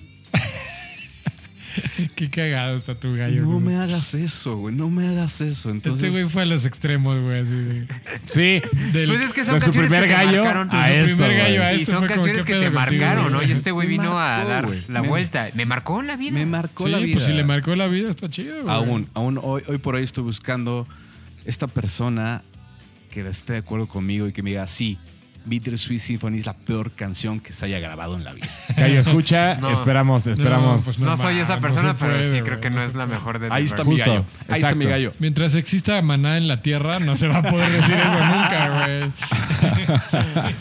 También está. pero- y, otro, y otro par de bandas que no vamos a mencionar. Wonderwall. O Wonderwall. Sí, es horrible la canción. Sigue viviendo The Edge, Arjona. También, ahí, ahí, ahí, ahí, ahí. Tenemos tela Hay para carnita, cortar, hay carnita. Pero esta noche, ahí está mi gallo. Vale, vale, vale. Gallo colorado. Le toca ¿Voy a usted. otra vez? Sí, porque este A la yo. Vamos a la derecha. Está haciendo la cortesía de la persona correcta que pasa el porro a la El porro a la derecha. El Ok. gallo. Estamos en la tercera ronda. Entonces yo dividí mi- mis cinco gallos del día de hoy con cómo fue que yo entré a la música, tanto como gallo, diagonal ser humano, como profesional, Que sí soy. profesionalmente hablando también. Pero existe desde este otro lado, gallo escuchas, aunque usted no lo crea, el gallo rojo tiene sentimientos, tiene corazón, sí siente. Entonces, son tres categorías. ¿Por qué estoy en la música? Tengo sentimientos. Y la, y la tercera, se las dejo para el ratito. Ya se me olvidó. No, no, no, vamos quemando poco a poco. Ahorita vamos a entrar a mis sentimientos. Hay una ópera rock Híjole, ya sé dónde vas. que se llama, eh, no, no voy a decir quién se llama, eh, la, la dirige y la actúa John Cameron Mitchell. Sale en el 2001. Yo la conocí por ahí del 2005, 2006, no estoy muy seguro. Tuve la excelente y horrible experiencia de verla en vivo hace dos años en el Blackberry. Y es básicamente una canción, o sea, eh, todo el soundtrack es muy, muy chingón, que está hecho por, por Stephen Tra- Trask. Pero esta canción, ahí les va. Yo todo el tiempo, cu- cuando, cuando entendí que, que- existía el amor, ¿no? De eh, esta búsqueda de, de- tu pareja, de tu otro lado, de la persona que, tu, tu cómplice, es la mejor expresión que me gusta usar. Mi amiga Aline, agradezco mucho, me, presenta esta, película que es una ópera rock, donde la, yo siento que ese es el tema principal. Habla sobre cómo en, un principio existían tres tipos de entes. Los hijos del sol, que eran dos hombres pegados. Los hijos de, de- de- Ay, no me acuerdo si es la luna o la tierra, pero son dos mujeres pegadas. Y los terceros, que es un hombre y una mujer pegados. Y entonces los dioses se juntan porque se dan cuenta que esto no está chingón y deciden separarlos. Y de ahí donde nos sentimos, nos sentimos todo el tiempo con este vacío, con esta necesidad, si quieren. Encontrar tu otra mitad. Exactamente, ¿no? Y dice de repente, deja eh, en la canción, en la letra, dice, pues, le, eh, le corto, le- los, los aplasto con mi martillo como me chingué a los gigantes. No, no, no. Este, los corto con mis tijeras como le corté las piernas a las, a las ballenas. No, no, no. Entonces, es, es una canción, así que to- toda la letra, Gallo, escuchas, esto es Hedwig and the Angry Inch. La canción es Origin of Love. Si no lo han visto, escríbanos, yo se las mando, yo las tengo, les mando legalmente la, la película. Véanla, véanla, véanla. Es una ópera rock de mis favoritas. No es un musical, es ópera rock. Que hace falta un capítulo de ópera rock. Sí, sí, sí, en sí estoy quemando mi, mi cartucho de, de- del ópera rock. Gracias. Pero, pero es este. Es una letra preciosa porque aparte, visualmente, el video es una animación como súper inocente, infantil, si quieren, hasta cierto punto. Y llega un punto en que dice que por eso todo el tiempo estamos buscando nuestra otra mitad porque eh, originalmente o naturalmente éramos dos individuos pegados y nos separaron los dioses porque dijeron que era demasiado, que eso no estaba chido. Y en, y en algún momento de la canción dice, y si nos seguimos partan- portando mal, nos van a volver a partir y vamos a, a empezar a ser individuos brincando en una sola pierna, buscando esa otra mitad que ya estamos acostumbrados. ¿Sabes? Órale. Ok. Ajá.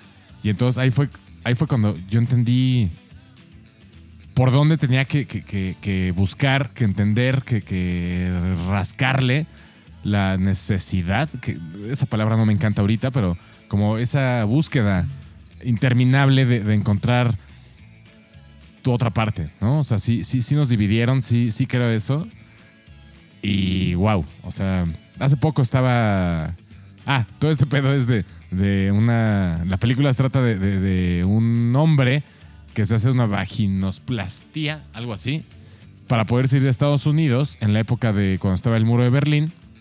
No le sale bien, entonces queda como medio chuequita, chuequito, ¿eh? Había que entrarle de ladito. Exactamente. No, no, porque él, ella, se siguen teniendo como hombre. Entonces, Ok. o sea, es una película loquérrima. ¿Cómo? Pero el chiste es Origin of Love, de Hedwig and the Angry Inch, que es tal cual dice de cómo, eh, en su teoría, el por qué estamos buscando todo el tiempo el amor. La contraparte. Exacto, porque la necesitamos, porque originalmente éramos dos. Ok. Y ahí fue cuando el gallo rojo entendió hacia dónde. Digo, tampoco es como que ya me hice experto. ¿Me Ajá. puedes repetir el nombre de la ópera rock? Hedwig and the Angry Inch. Ok. Y, todo el soundtrack es buenísimo, ¿eh? Nah. Y la canción se llama The Origin of Love. Wow. Ese es mi gallo. Qué Ya entrada gallazo, el nombre güey. de la rola Qué gallazo, dice un güey. chingo. The Origin of Love. Qué chingón. Y, y es toda una canción así épica. Porque va, ahorita nos la damos, ahorita. sí, nos la va, damos. va creciendo, va creciendo, va creciendo y termina así de. ah, ah, pinches coros así de iglesia cabrones. Gallo Escuchas, pueden, pueden buscar en YouTube el, el video de la rola, es Origin, The Origin of Love, y eso los va a llevar re- realmente a ver la película. Es O chequen el trailer. Ven el trailer y ya con Es eso se dan un quemón de, Sí, de no. Chingón, para dónde va. Y Sí. para escuchar la rola, en el playlist de los gallos También. escuchas. El playlist ¿no? de los Ahora sí gallos va a estar escuchas. bien Ahí estar. ampliado, mejorado. No, va a traer Bien de ampliado. todo. Bien ampliado. Bien ampliado. Amplificado y ampliado. ¿Y tú? Pues es mi gallo. Este es su gallo. Es su gallo. Es su gallo. El mío Te toca. Hacer Seguimos. la conexión. Tienes que hacer la conexión que Ajá, nos justo seguimos rato. 2005 y puta, me empiezo a clavar más con mi banda favorita y de repente sacan un sencillo que se llama Laila. 2005. Se venía un nuevo disco de Oasis después de un rato. Este, decían que ya se habían desintegrado, siempre no, bla, bla, etcétera, lo que siempre pasa. El punto es que sacan este sencillo y yo escucho esa rola, escucho una guitarra acústica que, que abre como, como el, el- el track. Y en ese momento dije, quiero aprender a tocar la guitarra y quiero sacar este riff. y era un riff súper sencillo porque es, eh, bueno, la- es un capo, en, un capo trasto en el traste 2 de la guitarra. Y es sol y la, ¿no?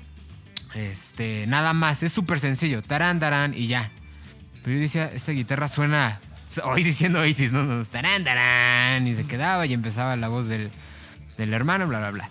Entonces, este. El hermano malo. Del hermano malo, el que no. El que no. Nomás estorbaba y cantaba y ya. Bueno, el punto es que escucho eso y eh, se me, se me clavó muy cabrón ese pedo de querer tocar la guitarra.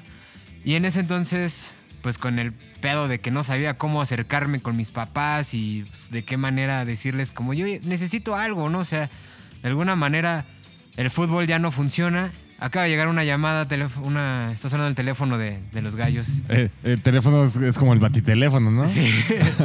Tenemos una llamada, nunca yo escucho, a ver, no. Y este... Ah, estaría poca madre eso. Pero ahora ya con un sonidito de teléfono moderno, ¿no? O con Beer Sweet Symphony sonando de... Ándale. güey. O, o Wonderwall. No. Y el gallo dorado dice moderno porque él es una tía de 65 años. No Turner. Buen punto ahí. Bueno, entonces, pues esta manera de querer acercarme con, con mis papás que me costó mucho trabajo y creo que logré acercarme hasta hace cinco años, ¿no? O sea, no... Cuenta, cuenta. Sí, sí me costó ahí un poco, pues, a- pasar varias cosas que en la siguiente rola voy a platicar. Pero en esta rola, pues llego con mi papá y le digo, oye, quiero aprender a tocar la guitarra, ¿no? Y mi papá como de, pues primero sal de la secundaria, ¿no, güey? Y acaba esto y vemos. A la semana siguiente le digo, oye, es que hay un taller en la secundaria donde pues, te enseñan a tocar la guitarra. Necesito una guitarra para, para poder entrar.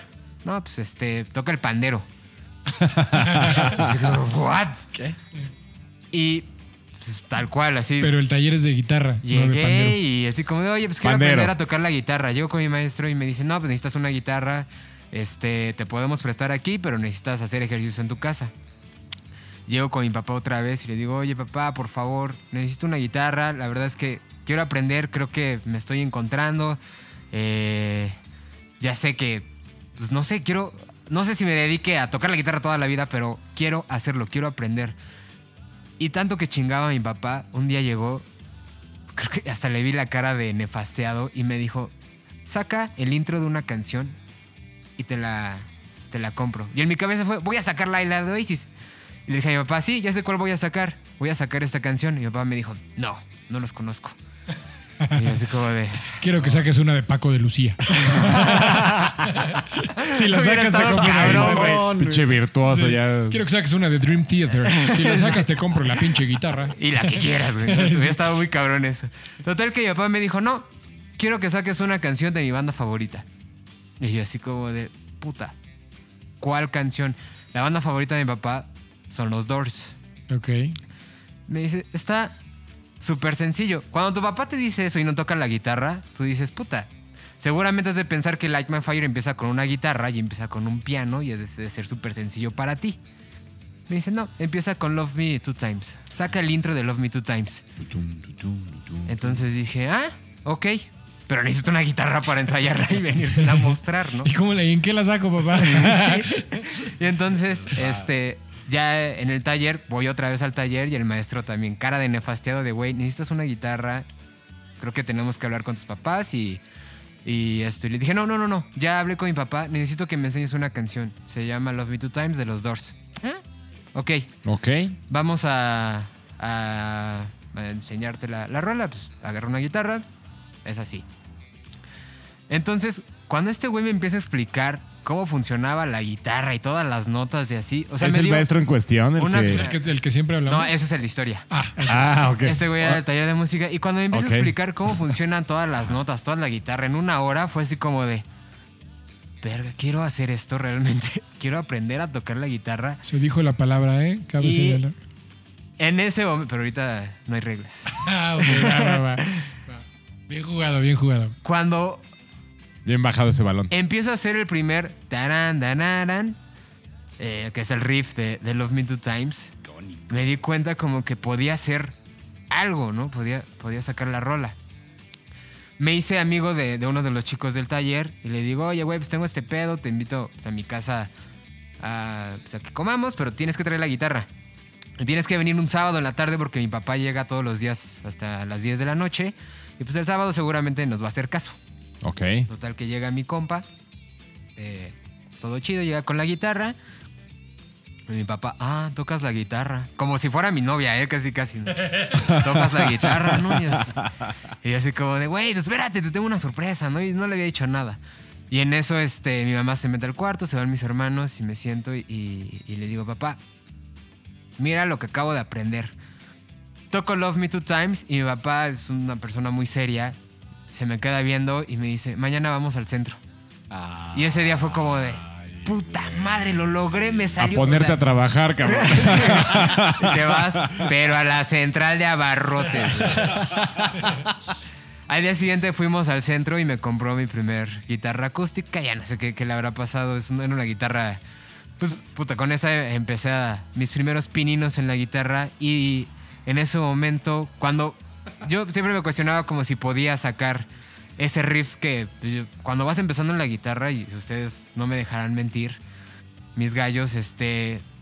Pues escuchas rolas sencillas y en tu cabeza primero dices, ha de ser muy complicado. Y ya cuando la tocas y te sale, tienes una satisfacción enorme, ¿no? Dices, puta, güey. Cuando Creo suena. que mi capacidad puede dar eh, a sacar algo más, a sacar algo más, ¿no? Eh, me compraron mi guitarra, ya después tocaba los Me Two Times todo el tiempo. y estaba ahí. Y nunca saqué la canción de Oasis. Nunca la saqué hasta hace ¿Ni al como- día de hoy? No, sí, ya. Ahora como sí. Cinco Ok. años fue como... Hago Ya, como un ejercicio ya. de sacar Es el trompo a la uña. varias rolas y ya fue como de, ay, güey, ya está, súper sencillo. rico Y ahí sí fue como conseguí mi primer guitarra. Mi primera guitarra acústica fue gracias a Love Me Two Times y ese es mi gallo de, Qué chido, de, vez una de apuesta. esta tercera sesión. Bonito, una bonito. apuesta. Sí, sí, sí. Ya después Venga. Pedí la eléctrica y ahí sí me mandaron a la goma, güey. Vamos a cerrar esta tercera ronda con mi gallo verde. Ah, mira, yo, yo no lo había hecho como cronológico, pero pues me gustó la idea de que ustedes lo hicieron así, así que les voy a copiar. Eso, venga, venga. Eh, pues esta rolita, eh, cabe señalar ya contando una parte personal mía que tengo, bueno, ho- hoy en día siempre digo que tengo tres hijos, pero originalmente tengo dos, ¿no? Desarrolle. Sí. Contexto, por favor. Bueno, eh, eh, eh, que, que hayan salido de mi parte, eh, tengo, tengo dos, ¿no? Y, y no tengo reparo en decir que tengo una hija más adoptiva. Eh, Ya, ya, ya, ya. pero bueno, eh, Una invitada. sí, exacto. Una invitada, de hecho, también. Y ya tra- traje a toda mi familia sí, programa. Y lo que falta, güey. ¿Tienes mascotas? Digo, algún día va a venir el perro, yo creo, ¿no? A ladrar. Eh, pero bueno, eh, esta rola, la neta es que yo, así como le pasó a- al gallo negro, musicalmente no sé si me encanta, pero cuando escuché lo que la canción decía, me explotó la pinche cabeza porque dije, alguien se metió a mi cabeza y entendió lo que yo quería transmitirle a mis hijos toda mi vida.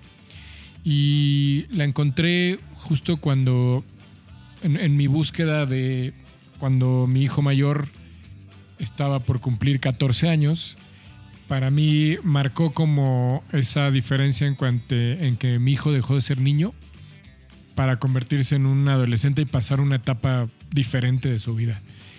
Eh, yo lo notaba en, en cómo mi hijo cambió, ¿no? Entonces dije, creo que es el momento de, de, transmitirle todo lo que yo siempre quise decirle a mi hijo, pero que no encontraba el momento porque no creía que todavía tenía la madurez para hacerlo.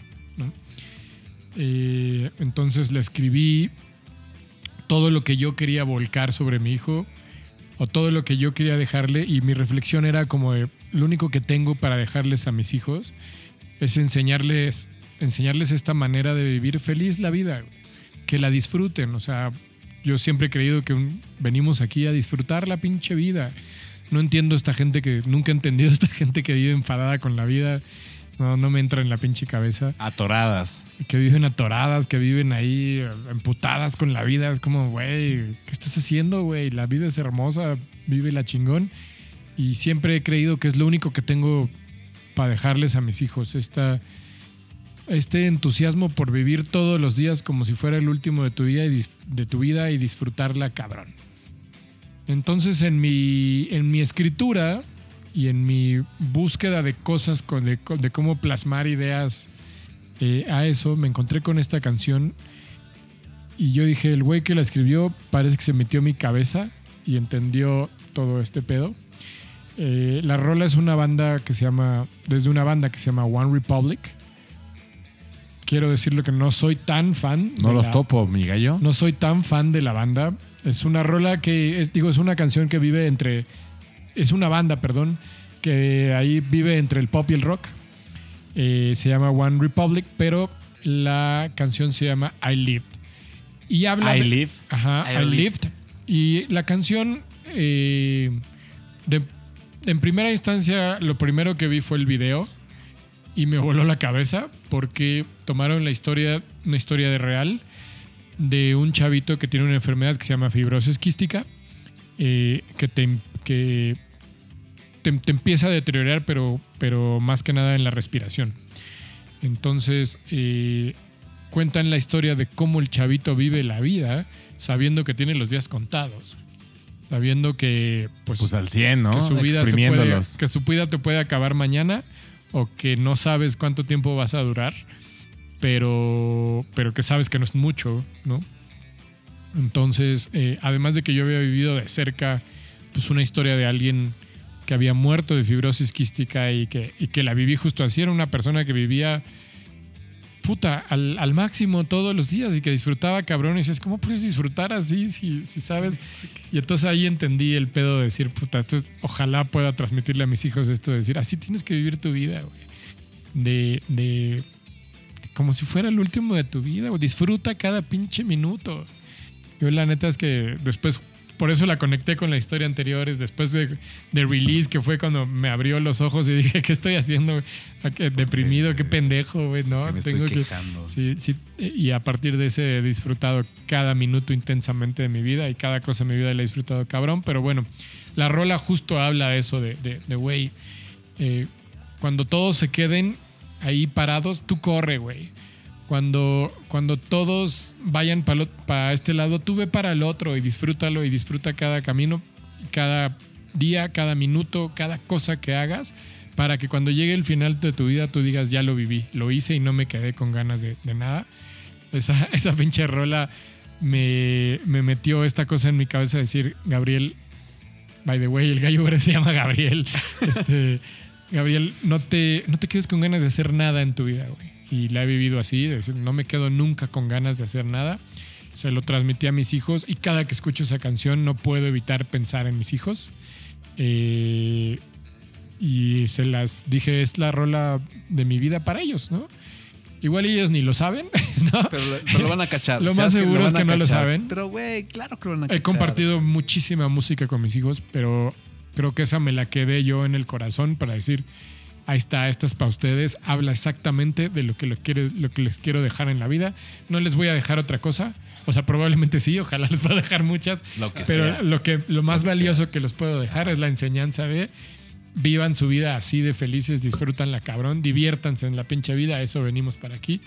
A eso venimos a estar aquí y, y es mi legado hacia ellos. No se guarden nada. Entonces ahí está esa Bravo, ¿eh? Bravo, esa bravo. banda que se llama One Republic y la rola se llama I Lived. Del 2014. Y así cerramos. 2013, perdón. Sí, por ahí. Bueno, no, salió en 2014, lo grabaron en 2013. en el 2013, por ahí, por ahí. Órale. Así cerramos la tercera ronda con No te guardes nada. No te Exacto. guárdame este fierrito. Y ahora sí, vámonos a la cuarta, a la cuarta etapa, a la cuarta ronda. Y le toca a Miguel Dorado empezar. Ok, pues ahí va otra más. Otra más, venga. Pero esa, eh, bueno, es que no sé, esta creo que sí es la. Sí, es la rola que me dio la vuelta a la vida. Y yo me había quedado en mi historia en el 2005. Y pues de ahí pasaron seis años. Y ya tenía 20 años. Y justo.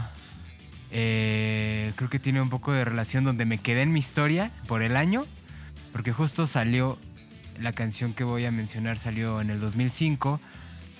Pero en el 2011, yo a mis 20 años de edad, un día me, me llaman y me llama mi pareja de ese entonces. Y pues me da la noticia de que está embarazada. Ay, ¿no? Dios. ¿Qué crees? Yo en ese ¿Qué crees? ¿Te lo dijo por teléfono? Sí. Bamba. Yo en ese entonces. ¿A ti cómo te lo este, dijeron, Gallo Verde? Estaba presente en la cuando En la se hizo prueba. la prueba. sí, Ok. güey. Ajá. No, a mí sí fue por teléfono. Tiempos modernos. Fue por, por teléfono. Entonces, y nos acabamos de ver creo que un día antes, si, si no mal recuerdo. No, no, no sé, ya llevamos, llevábamos eh, creo que un año de, de- de relación más o menos. Y puta, ese momento pues te cambia todo porque yo no, no sentía, digo mis papás seguramente, no sé si lo escuchen, pero no sentía el apoyo de nada ni de nadie, ¿no? Nah, Entonces, estabas solito en el ruedo. ajá, y justo... Sentías apoyo de la pura. Sentía, puta, o sea, iba a trabajar, yo estaba trabajando, sí, pomo. yo estaba trabajando Carajo, güey. en una cafetería, trabajaba en una cafetería y ya, puta, o sea, te cae como, pues de golpe, ¿no? No lo esperábamos. Ya, creo que tenía, puta, creo que tres meses, algo así de... Fue en esos tiempos avance. donde tocaste con una banda sinaloense, ¿no? Antes de eso, ajá. Pero sí fue justo Por con- ahí. Con, con esa pareja, ¿no? Y de aquí la vamos a conectar a la última historia, pero bueno, es justo lo que acabas de mencionar, Gallo Verde. Pero, puto, yo me acuerdo mucho que fue una etapa que me hizo avanzar en mi vida y crecer tan cabrón que de repente te, o sea, dejas de dejas pasar tantas cosas, ¿no? Yo me acuerdo que tenía pendiente terminar la, la prepa porque pues, era un desmadre y no estaba estudiando, ya estaba trabajando, me faltaban como cinco materias para, para salir y ya aplicar para la carrera. Y lo dejaba como así al aire y decía, luego termino, luego termino. Y cuando pasa eso, puta, la vida se te acelera y sabes que tienes que cambiar, pero no sabes por qué. O sea, hay algo en tu cabeza que te dice, güey, va a pasar esto. Y cuando ves lo que tienes a la mano, pues dices, puta, no tengo nada, ¿no? Yo, yo no tenía, yo no sentía el apoyo de nadie. Me acuerdo mucho, ya después, cuando les dije a mis papás y ese, ese proceso que fue muy, muy difícil porque en lugar de sentir un apoyo, pues es como un latigazo en la espalda y no solo de los papás, sino de, de toda la familia, ¿no? Y yo me acuerdo mucho de una hermana de mi papá que me dijo una frase bien chida, que me dijo, yo no soy quien para criticarte, pero sí para apoyarte. Y ese día, en ella vi así como una luz tan cabrón que dije, puta, no mames, tú. No, no te voy a venir a pedir algo, pero yo sé que cuento contigo para un día que yo me sienta súper mal y no quiera levantarme de esto o no quiera hacer nada, tú me vas a, dar los ánimos, ¿no? Eh, creo que yo solo fui avanzando y fui trabajando con eso, fui, fui viviendo con eso. Y conforme fueron pasando esos puta, pues, seis meses, sí, como seis meses aprox, todo se programó para el 29 de enero de 2011, para que viniera la, la pollita dorada. Una, ahora ya, ya, ya son dos, pero igual las mismas circunstancias que, que el gallo verde, que, que tiene dos que salió de él, pero bueno, yo tengo una que salió de mí. Wow. Este. Justo cuando llegó ese día, yo, yo estaba muy nervioso. Estaba programada porque iba a ser cesárea. Y. Ese día, o no, como dos días antes, sabía qué canción quería escuchar a las 10 con 5 minutos. Porque Azul, que es el nombre de, de la pollita dorada, este, estaba programada para nacer a las 10 en punto. Entonces llegamos, este, prepararon todo, nueve, bueno, cuarto para las 10, etcétera. Eh, 10 para las 10 y digo, bueno, pues quiero pasar. No me dejaron pasar porque me dijeron que estaba muy pequeño y que podía, o bueno, estaba muy chico y podía como sacarme de onda con todo lo que podría ver en cuestión de sangre y to- Con todo el eso, ¿no? Sí, entonces, pues nunca había pasado ese estrés, ni ningún examen, ni ninguna entrevista de No trabajo, ni, con o sea, nada, no, creo- no sé, tú, gallo No sé. verde, El no gallo sé, o sea, verde lo, se lo sabe tú también. lo pasaste ya dos veces, pero puta, o sea, no hay nada en la vida que se parezca a ese tiempo de Espera. a, a ese lapso de espera y que salgas y que lo veas Ah, y puta, yo todo cagado, y, oh, no sé, ahorita me acuerdo y pues sí me da un poco de risa, ¿no? Pero ya cuando dicen, no, pues ya nació todo bien y bla, bla, ¿no? Y me acuerdo que pues ya en eso... Sí, otra vez va a estar mal que diga esto, pero mis papás ese día fueron a una boda. No estuvieron conmigo. Estaban en una boda, ¿no? De, de no sé quién, primos, no sé quién era, alguien que no, no frecuento, ¿no? Y ahí es cuando me sentí muy solo, pero a la vez cuando pasé al cuarto y estaba, Azul estaba en la incubadora por seguridad y procedimiento. Y cuando la vi fue como de, oye, estoy solo y tú también acabas de llegar sola a este mundo. ¿Qué onda? Vamos a ser compas, ¿no? Casi, friends, casi. friends forever. Y este. Y tenía como preparado. Pues no una ceremonia, pero sí el momento de sacar mi iPod y poner First Day of My Life de Bright Eyes. Porque aparte es un video que justo se lo muestran como. eh, Son como entrevistas como en un sillón a varias personas y les ponen los audífonos. Y yo me acuerdo, lo pueden buscar ustedes, Gallo Escuchas, si ponen en, en el buscador de Google First Day of My Life, YouTube. Sale una foto de una pareja y un vato cachetón que se parece mucho a mí. O yo me parezco a él, no sé. Pero nos parecemos mucho. Y de hecho aquí lo tengo y se los voy a enseñar a los gallos. Justo lo pueden ver. Si hay un aire, si hay un aire. Sí, sí, sí hay un aire. Es como, como un primo muy lejano, ¿no? Híjole, Sí. Entonces, digo, yo había escuchado la canción y me gustaba. los- la- era- estaba como en rotación reactor en, en el 2005, 2006. Pero justo cuando quería hacer como esta ceremonia de, bueno, pues ya llegó y, y cuando escuché la canción, pues como que mágicamente volvían a nacer, ¿no? Hay muchas personas que vuelven a nacer después de un accidente, de algún suceso en sus vidas, eh, a lo mejor trágico, a lo mejor importante. Yo creo que volví a nacer y fue el primer día de mi vida cuando vi, el 29 de enero de 2011, cuando vi a, a la, a la chamaquita, a la Zulilla, ahí. Y esa es mi historia. Ok, ok. Entonces, ¿cuál, cuál es la banda, perdón? Bright Bright Eyes. Eyes. This is the first day of my life. Es una banda, es una canción súper acústica. Todo, como- todo ese disco de Bright Eyes creo que vale la pena, cabrón. Se llama I'm Awake, este, ay, se me fue el nombre. Aquí está. I'm, I'm wide awake, it's morning. Y, y, bueno, si te puedo complementar algo, creo que coincido completamente contigo. Tu historia se parece mucho a la mía. En el nacimiento de mi primer hijo mi vida era muy complicada, mucha gente me dio la espalda y me pasó exactamente lo mismo. Estar Creo que nunca te he preguntado esto, ¿cuántos años tenías? 23. Estar en, en- me recuerdo, completamente solo en la escalera del hospital, muerto de miedo, porque no, la neta, nadie puede negar que es un momento que te cagas de miedo. güey. Seguro.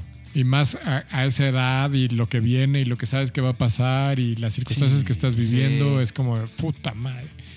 Pero el momento que lo ves es como de nunca más voy a estar- volver a estar solo, güey. O sea, te sientes tan solo y cuando ves lo- lo- a, a- a- a tu hijo o tu hija ahí es como sabes que nunca más en tu vida vas a estar solo un día más, güey. Ok. Te cambia la vida, güey, la neta. un Justo en, giro, el- en el sí. corte hablábamos de algo que. De, de la canción anterior que, que les dediqué a mis hijos y que eh, me inspiró para, inscribir, para escribirle a los, mis hijos. Le, le puse como título a eso que les escribí: es como el día que me cambió la vida. Porque sí, te la cambia. Es justo lo que dices. Naces otra vez, te cambia toda la perspectiva. Y lo que yo siempre he dicho es: antes de eso, tú vives para ti. Y a partir de eso dejas de vivir para ti, empiezas a vivir para alguien más y es, ese switch es, es un fenómeno súper extraño que nadie entiende hasta que lo tiene. Sí, hasta ¿no? que lo... Digo, si no, no quieren experimentarlo, también es súper válido esta, esta cuestión de, de no tener hijos. Y no sé, o sea, sí te cambia la vida. No sé si vuelva a pasar actualmente y ya lo he venido pensando desde mucho tiempo. No, no tengo pensado como tener otro gallito o gallinita en la chistera, pero me quedo con, con ese momento y me quedo siempre con azul. Siempre voy a quedar con lo mejor. El 29 de enero de 2011 es, es el primer Te día de mi vida y es. Sí, azul es claro, lo mejor sí, del sí, mundo. te- te- Y no sé, todo está pero, ahí. pero, pero pasas de ese momento tan cabrón de sentirte tan solo que en un segundo cuando lo ves dices ¡pum! Hiciste un nuevo amigo se o nueva amiga, ¿no? Sí, se siente.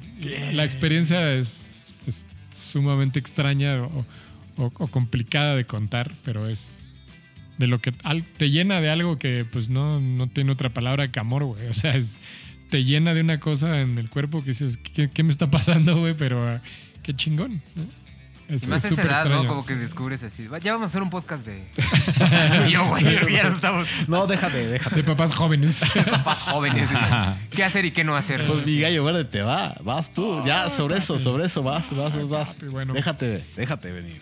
yo también hice esto como conexión, conectar la anterior con esta, que les hablaba de, de lo único que les podía dejar a mis hijos era pues esta, llamémosle sabiduría de vivir tu vida muy feliz y de divertirte y de pasártela muy bien el tiempo que estés aquí.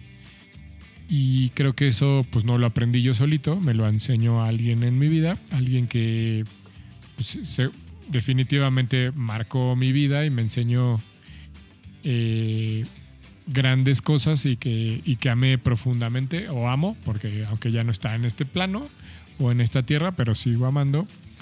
Y esa persona fue mi bisabuela, eh, con la cual generé una conexión muy cabrona.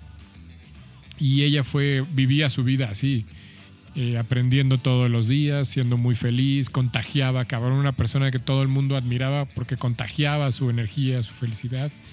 Y fue quien me, quien me enseñó a vivir así.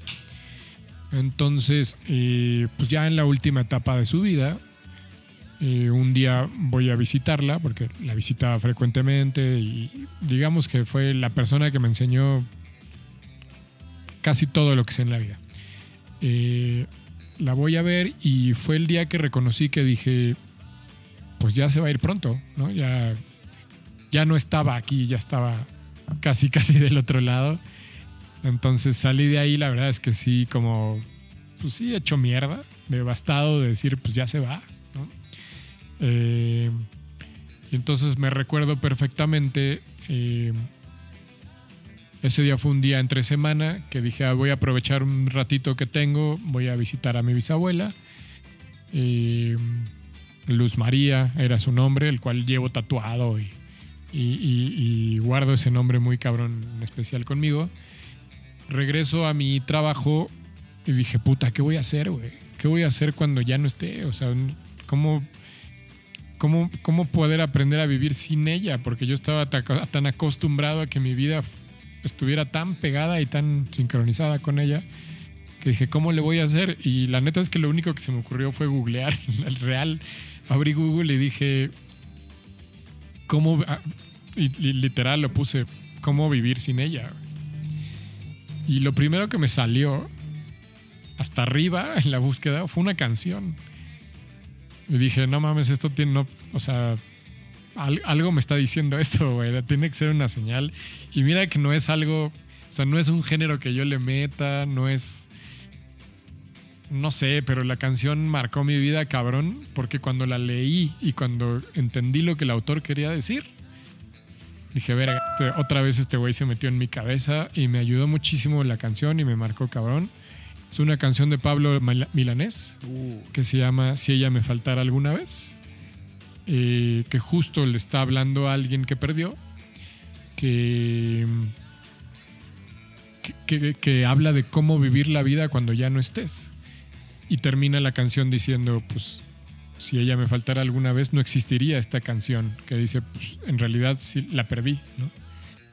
Eh, y habla de lo bonito que es tener, o cómo aprender a vivir la vida sin alguien que amas. Entonces, eh, la rola yo no la conocía, nunca la había escuchado en mi vida.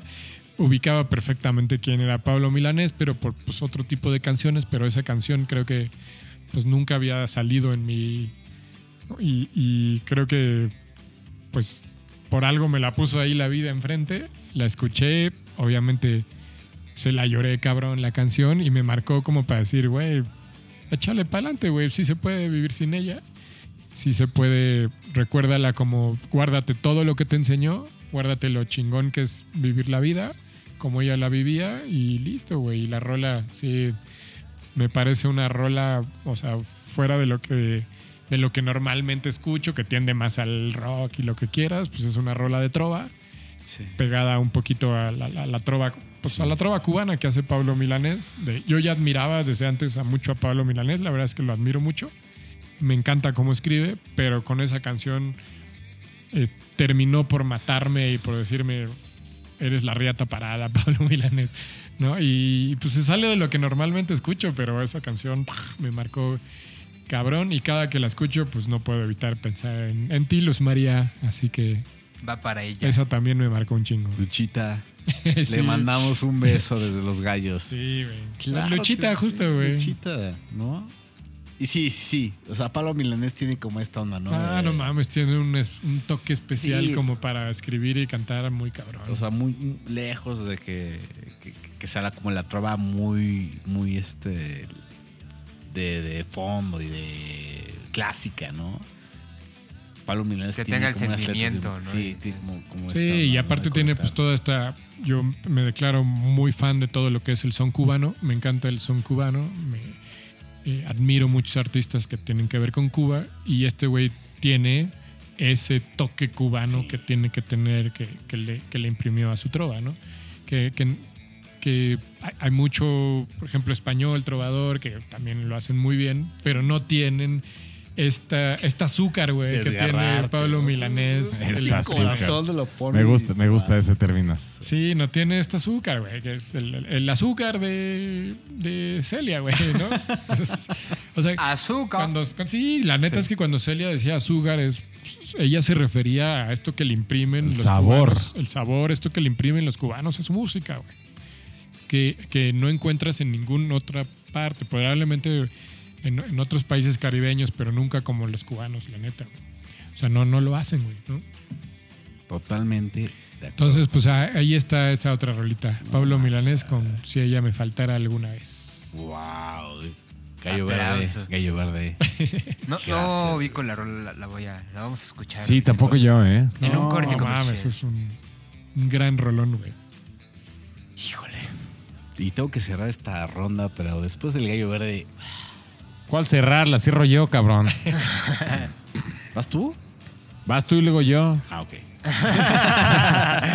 Lo bueno es que eres el maestro. Bueno, Lo más que estás al tiro. me, me toca, me toca, me toca. Este. Yo, yo mi, mi gallo, mi gallo en esta, en esta, esta ronda, trata un poquito de a dónde iba. A dónde iba ya con un pedo de qué quiero hacer de mi vida. Eh, como bien saben y como han escuchado en otros episodios, sea, yo estoy metido en el pedo audiovisual. A mí me mama el cine, como el gallo verde. Y quiero platicar de este gallo porque este gallo realmente a mí me marcó el a dónde iba en mi vida. Cuando yo veo la película Transpotting y que si ubican Transpotting, quitando Transpotting, el soundtrack de Transpotting es, Es de los mejores soundtracks es el mejor soundtrack. para entrarle a No la sé si el mejor, pero sí, sí está De los mejores, ajá, Sí, o sea, sí, pero los mejores, ¿no? te da una educación eh, de cierto género, creo. Sí, sí. Yo tenía 15 años. No la vi a los 15 años, la vi como a los 17, dos años después, ¿no? Pero hay una escena en esta película donde de repente Mark Renton decide darse el último pinchazo. Y es, dentro de lo que yo creo, el tema de la película, cuando le duele la vida. Se mete este pinchazo y de repente entra esta aguja en su, abra- en su brazo, diciéndole, te voy a arrancar la vida, succiona y te la regreso con algo más. y este güey se voltea y de espaldas baja sobre, sobre la alfombra. El tapete, ¿no? El el que está. tapete. Ujú. Sí. Y ya es, ya es lenguaje cine- cinematográfico, donde este güey, en una visión de él, es viendo desde su tumba que, se- pues, que está en una sobredosis de heroína. Y empieza un pianito. Ay, esa canción, no, no, no, no mames, me parece La de las canciones más bonitas del mundo. De Lou Reed. Perfect Day. Perfect Day. It's a perfect day. A mí me voló la cabeza a los 17 años. No entendía mucho. A mí me, me- me- me- en el cine me, hizo igual, así. Me sentí así. Wow, güey. Rola que mencioné en el, Sí, en no, el te- podcast tú ya pasado, tú ya la traías antes, ¿no? Pero creo que es cuando entendí a mí, yo entendí, o me lo hizo muy claro, que la imagen y la música puede contar muchísimas cosas, el, co- el pedo. Años después entendí que cuando, cuando, cuando me puse a estudiar cine y me puse a estudiar el pedo del lenguaje, el lenguaje cinematográfico, dije, wow, qué cabrón, qué chingón Sí. qué chingón, cómo puede existir esa convivencia, imagen y música. Y hacen, hacen eh, justo en esa escena hacen un switcheo que la tienen en un lateral cuando está pinchando y se la, la suben a una cenital que es donde y él lo ves, lo ves como, como- en, en punto de vista eh, lo que se llama POV, en punto de vista. Point of view. Y, y- Categoría de Pornhub. Y te da. Así, así. Así, así. Esos no están chidos, pero. Ya, hasta que lo dijiste Eso- como de. eso ya, ya no lo me ya lo vi Lamento que- mucho sí. que la gente sepa lo que es un POV gracias al porno, güey. Sí, sí, sí, sí, justo. Pero Es bueno. como- Yo aprendí eso. Yo Yo, lo aprendí lo así. ese Lo que decías del lenguaje es eh, ¿Dónde pones la cámara? dónde pongo la cámara para que la gente entienda que este güey acaba de entrar a un trip, ¿no? Porque no hubiera sido lo mismo verla desde cualquier otro Es- ángulo. exacto. Acaba de entrar en un trip este güey o acaba de entrar en, en- en otra dimensión y la tienes que poner cenita para que entiendas que uh, se fue, se metió a otro lugar, ¿no? Exacto, ¿no? O sea, digo, platicando un poquito la película, la han visto, Miguel, escuchas, ver desde tu tumba, me estoy yendo a la chingada. Y curiosamente, lo, lo mismo que lo regresa es una jeringa de epi, epifenadina, ¿cómo se dice? Morfina. Pues Lo que lo manda a volar, No. eh, Es eh, lo- la le estaban dando morfina y le van a... Ah, ya, ya. Pero, pero, o sea, todo esto, todo esto está pasando con la canción de Lou Reed. Es de efedrina. Sí. Efe- e- Efedrina, efedrina, exactamente. ¿no? Efedrina. Se baja la chica. El dealer le dice, necesitas un taxi. ¿Y qué es lo que espera, ¿y qué es lo que hacen para regresarlo a la realidad? Otra vez un cambio de cámara que te da la perspectiva de decir, ya no estás en De el viaje, afuera. ahora te lo- Exacto, sí, sí, sí, sí, sí, sí, sí. Esa fue la Excelente secuencia, es, semilla. No, escena, es una- no sé cómo se no, llama. no, o sea, creo que es, la, es una magia, es una secuencia que dices, claro. Fue la semilla que a mí me dijo, tienes que estudiar cine. Porque yo de repente me metí a diseño gráfico, la chingada, la... Trainspotting- ¿Tuviste el diseño? ¿Pasaste por diseño gráfico? Sí, sí, sí. sí. Trainspotting te Órale. aventó para allá. Transporting me, avi- me aventó. Qué chido. Me aventó. a ¿Fuiste este- DJ también? Ah, me aventó a decir, güey. Eso es lo que ¿Vegano te gusta, eso te mamó, eso te encantó en tus 18 años que entré a diseño gráfico y que, ah, sí, güey. No. El cine fue lo que me dijo, vas para allá, güey. Órale. Y esa escena en esa película, que es lo que me llevó a, me llevó a estudiar cine. Oye, eh, independientemente de eso de, de por qué te marcó la canción, la canción es hermosa, güey. O sea, Sí, la- sí, sí, sí, sí. La voy a extraer de la película, Sí. la voy a separar. Y la canción es tan simple y cuenta un día hermoso con una pareja, güey, Sí. que es, es, es tan simple que, es que la hace hermosa, cabrón. Mucho no, tiempo era mi himno para arrancar mi día. Ah, sí. Sí, Sí, no, no, no, sí. La canción es, a mí me parece una de las canciones más bonitas del mundo, güey. Las canciones más bonitas de amor que puedan existir. Sí. Estoy de acuerdo. Ese es mi gallo. Gallazo. Himno, güey. Y pues por lo que entiendo me toca otra vez a mí.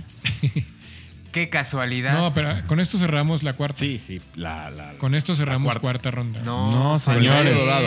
Ah, Señores, claro, yo- claro, Colorado. Ah, no, per- perdón. O sea, si no quieren ya no digo mi gallo, ¿eh? No, No, sí, se- dale, por Se favor. me, se me vino la noche, güey. Yo sí estoy interesado en escuchar. Si Yo quieres, también, sí. podemos Perdón, perdón, mutear pensé sus que- micrófonos y hablar tú y yo. Exacto, los muteamos y ya vamos tú y yo, gallo dorado. bueno, así como les dije, eh, eh, que era el rock and roll, el amor y la otra, la categoría que todavía no sale, POV. ya dije, Es cierto. ya dije, la categoría del amor, ahora va la categoría del desamor. Ay. Y entonces yo quiero decir, empezar esto diciendo estas frases que vienen en la canción, que es mi gallo, que dice, no te confundas, no sirve el rencor, son espasmos después del adiós. Dios, el Señor. es- nuestro es queridísimo, nuestro queridísimo Gustavo Cerati, la canción es Adiós, de la vamos, desde, el mil- desde del 2006. 2006, qué discazo. güey. Ya había escuchado esta canción cuando salió ese disco, pero, pero no, no me pegó tan cabrón en ese entonces, ¿no? Tuvo un revival. Tuvo tu un vida. revival en mi vida. Y, y toda, to- toda la. De eso que dices, como dijo Gallo Verde, de, no mames, esta, esta letra Este güey me estoqueó y me hizo la letra para mí, güey. Se metió en mi cabeza, güey, sí. Creo que, híjole, sí. Es que, sobre todo con esa rola. Exactamente, estamos hablando. Recuérdenme cuándo fue el mundial de. de Alemania, 2006. De Brasil, 2010. 2000. El de Brasil, 2014. 2014. Ajá. Era un 2014 cuando. Gracias. Cuando, cuando estaba asimilando correctamente esta letra, esta canción, sentado,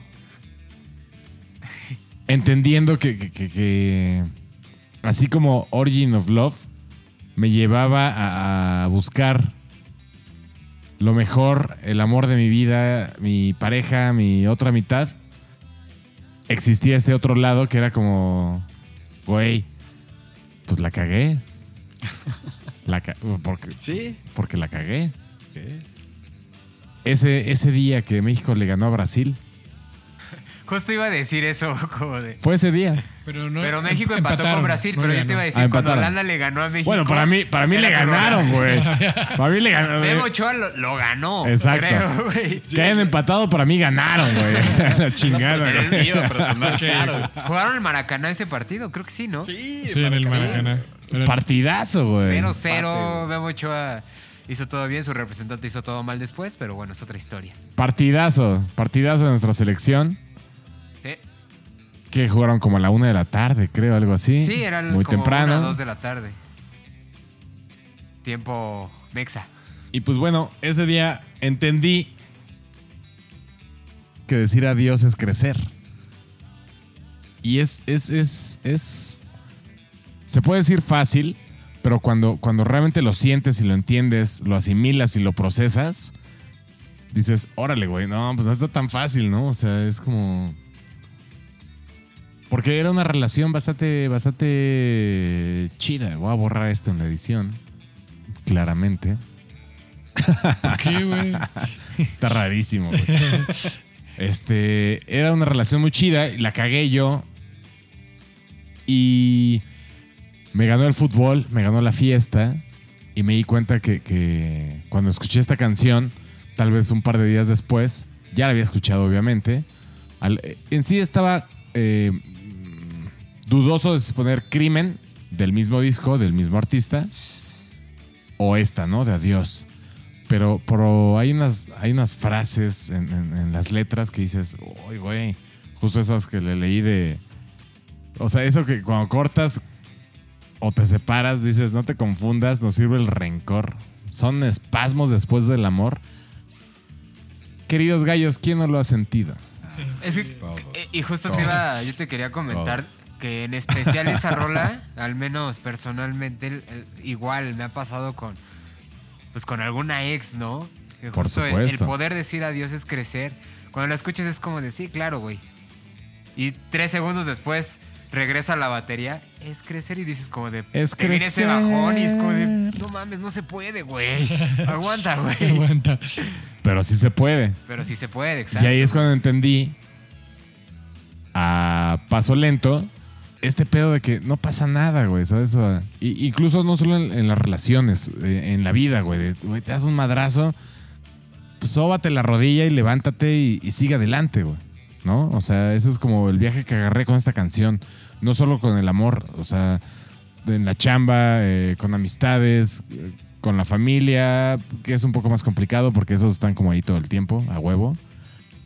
Exacto, pero aplica en todo, güey. O sea, te diste un madrazo, sóbate la rodilla y, y- decir adiós no, no es ser ni cobarde, ni, ni que te estás rajando, ni que estás eh, eh, o, eh, actuando de mala forma. Simplemente es, güey, listo, listo, listo. O sea, y crecemos y aprendemos y de ahí hacemos algo más cabrón, algo más adulto, algo más chingón.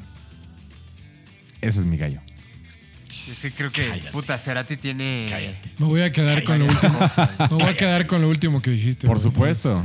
Aprendemos y crecemos y a lo que sigue. Y adelante.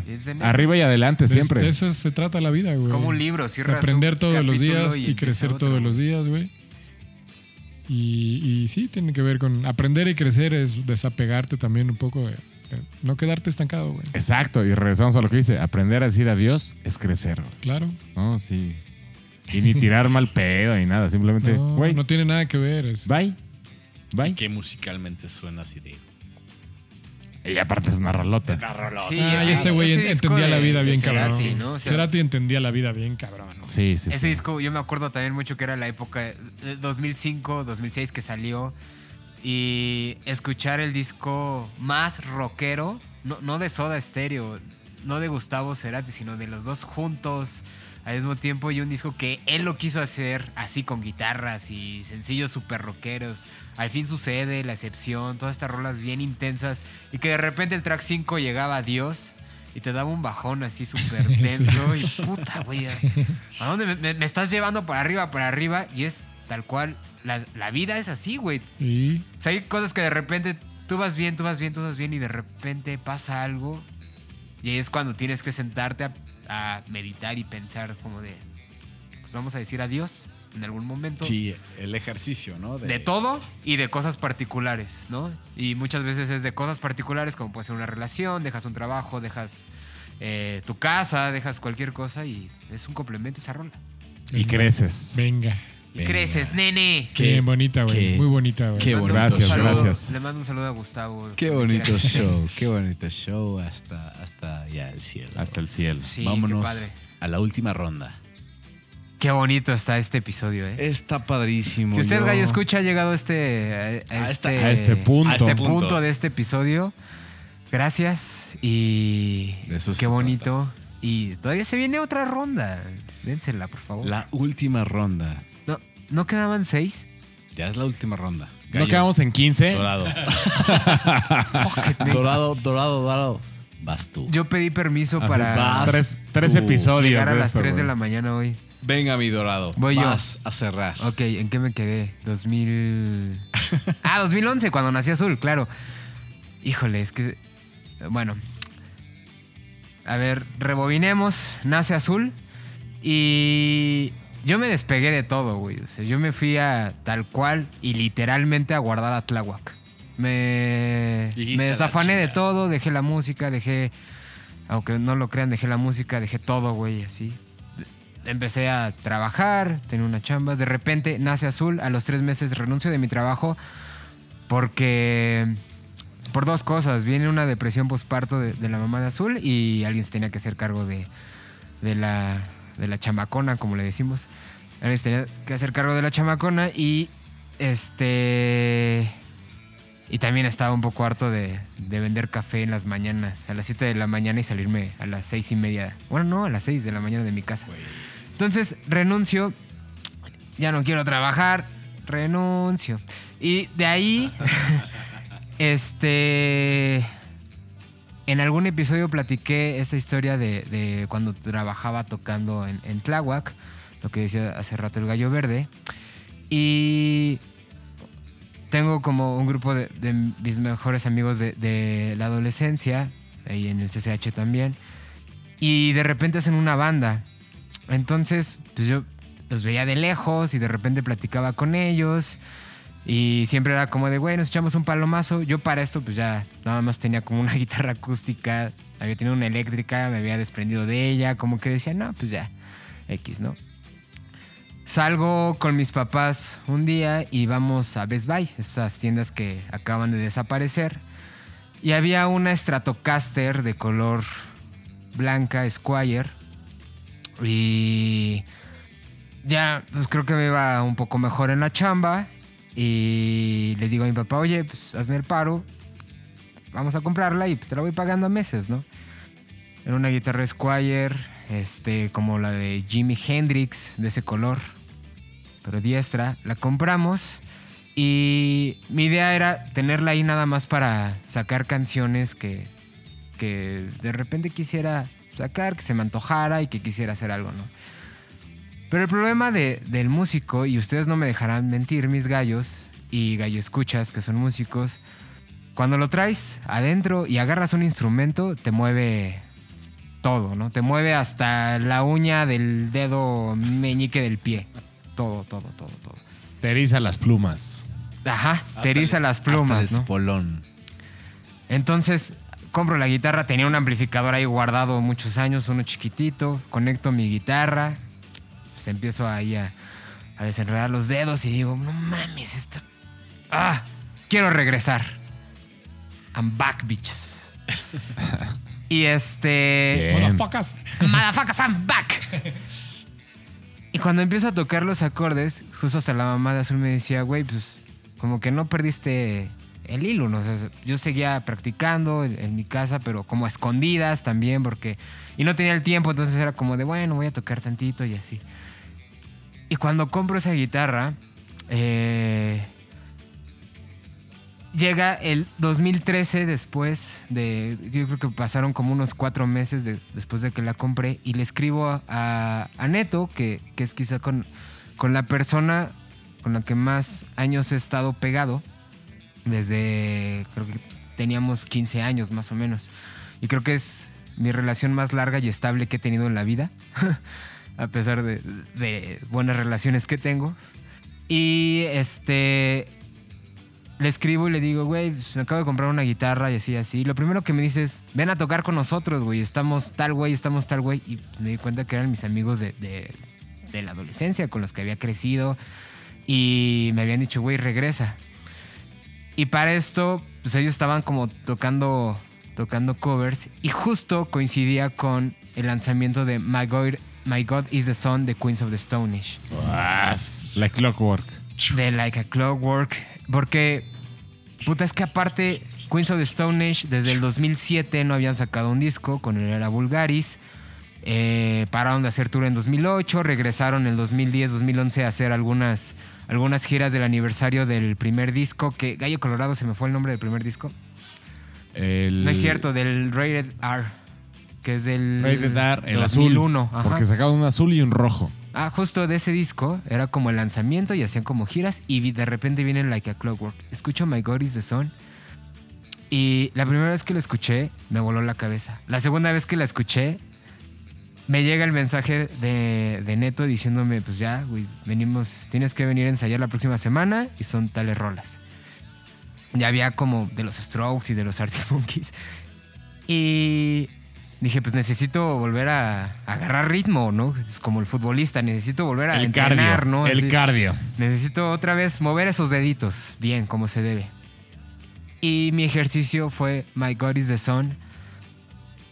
Y cuando la estaba sacando, me acuerdo que, no sé, el gallo escucha ustedes si la consideren complicada. Yo en ese momento la, consi- la consideraba la canción más difícil del mundo porque mis dedos estaban súper Como, tiesos. como, como bajo es más group que otra cosa. Sí, como bajo está hermoso y necesitas también. entender es un buen así como- ejercicio. Pero la guitarra sí, había dos guitarras y no, o sea, me puse como una tarea difícil.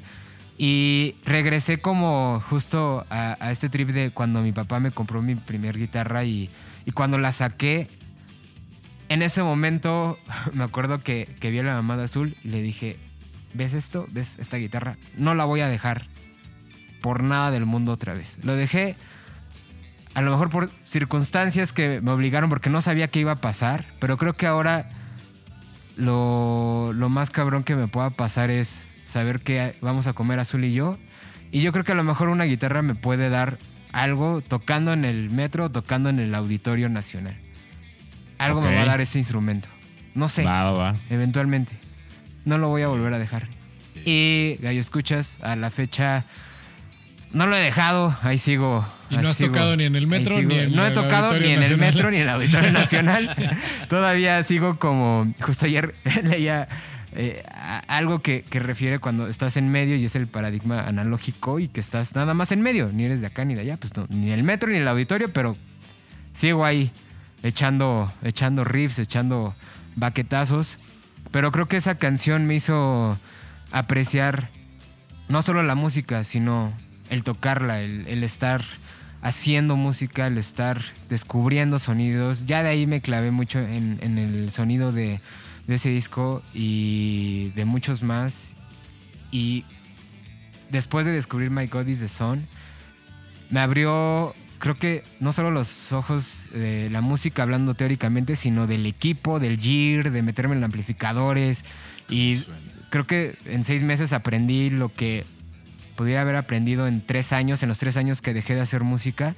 y se lo agradezco mucho esa canción. Me, me enseñó que, en primer lugar, no perdí el tiempo, que pasé otras cosas y en segundo lugar que me apliqué y que pude, que al menos considero que pude encontrar varias cosas, varios sonidos para, para aprender pues cómo funcionaba la música en el sentido de, del, del gir y los, y los pedales y, y las guitarras, que es lo que a mí más, más me apasiona, ¿no? Como cada uno tiene ahí su, su chamba de alguna manera con, con la música, ustedes con los videos, Roger ahí con la, el gallo colorado con la producción y todo eso. Yo creo que yo me metí más en, en la persona que toca el instrumento y qué herramientas usa él para sacar ese sonido. El, Entonces, quehacer, el quehacer del músico diario, ¿no? O sea, Sí. Te levantas y te rompes la madre con tu instrumento y buscas como maneras para. Buscas maneras para poder como. A lo mejor eh, en, en un momento emular algún sonido que te gusta, pero de otro lado, hacer lo que tú y sacarte a ti, quitarte tus madres y ser, y ser tú, güey. Y ser tú, güey. Sí, y de ahí me, llevo- me ha llevado. O sea, justo esa, esa rola creo que me ha llevado a, a- a Güey. lo que soy a- Eh, ahora. Creo que de, las cosas que conozco y que sé y que me gustan y, y lo que hago en, en los diferentes proyectos en, en los que estoy, o sea, tanto en- con el Colorado en 7, con, con, con Vigilantes y, y con los demás en, en los que ando ahí, creo que me, esa rola me abrió el, el espectro musical muy denso. güey. Mi Dios Y- es el sol. Pues no sé, o sea, tenía como otras tres rolas que, que quería poner, pero creo que esa rola. Y justo My God is the Sun. Mi Dios Eh, es el llegó sol. como mi sol ahí, güey.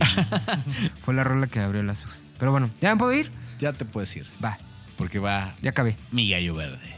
Pero quiero escuchar al gallo verde, me voy a quedar. A ver, a ver, a ver, ¿qué trae, qué trae? gallo verde. Eh, ah, este, La última. primero sí, decir, fue súper, para mí fue súper complejo discriminar solo cinco, como dije al principio. Híjole, estaba difícil. Mi vida ha sido un sound. Yo sí hago mi vida como soundtrack, entonces relaciono un chingo de momentos y personas con música. Entonces me costó mucho trabajo. Ojalá hagamos otro de estos para sacar Sí. otras más. Güey, yo me quedé en el 2013. Sí, sí. Ya estamos en el 2021, entonces yo sí pediría otro, güey. Sí, ojalá haga- hagamos otra como esto para. Porque sí, discriminar tantas fue, fue muy complejo, al menos para mí, güey, ¿no? Eh, pero bueno, hace. Hace rato mi gallo colorado decía que eh, esta parte de aprender y crecer y demás. Y, y yo sí quise poner esta porque pues me parece que tiene que ver con un momento muy bonito que estoy viviendo. Yeah. Eh, sí, a huevo. Eh, y yo siempre, digo, igual no, no es secreto para nadie de quien me conoce, pues nada, en la vida no me ha ido tan, nunca me fue tan chido en el amor, pues eh, eh, tuve divorcio, un par y así, ¿no? Cosas así. Cosas así. ¿Qué le pasa al, al gallo escucho bueno, cotidiano? sí, sí, sí. Cosas Deta- que le detalles, detalles de ese Sí, tipo. Sí, leve, güey. Pero Hay bueno, que hacer yo- nuestro programa, gallo Pero yo siempre, Sí. siempre tuve como, pues como este sueño de decir, no mames, ojalá un día llegue a mí la persona, o conozca o se me aparezca en mi vida la persona con la que, como que siempre imaginas y que siempre sueñas. Y aparte dije, y ojalá me pase con música, güey, ¿no? O sea, siempre que... Pues sí, por algo estamos haciendo este pedo, porque la música Siempre acompañado. la música siempre ha estado en nuestra vida y yo dije, tiene, ojalá algún día me pase este sueño bonito y, y suene música, güey, en los lados. Y yo, yo ya me había hecho la idea de que no me iba a pasar, güey, y de repente ¡pum! me pasa, ¿no? Ajá. Y es como conoces a la persona que siempre imaginaste, que siempre pensaste, que siempre quisiste, güey. Y cuando me pasa y la, y la conozco y cuando llega el primer beso, va a sonar súper cursi, pero es cuando No, siempre el primer beso, Date. empiezo a escuchar esta rola así de fondo y es como de, no mames, me está pasando. O sea, y es como, no me hubiera importado qué canción fuera. Neta, no me hubiera importado qué canción fuera. By the way, la canción me gustaba y mucho. Y eso le dio un chingo más de plus. Eh, y entonces dije, no mames, sí existe, güey. O sea, el, el- el amor existe, güey. Sí pasa. Sí pasa, el amor existe, está cabrón.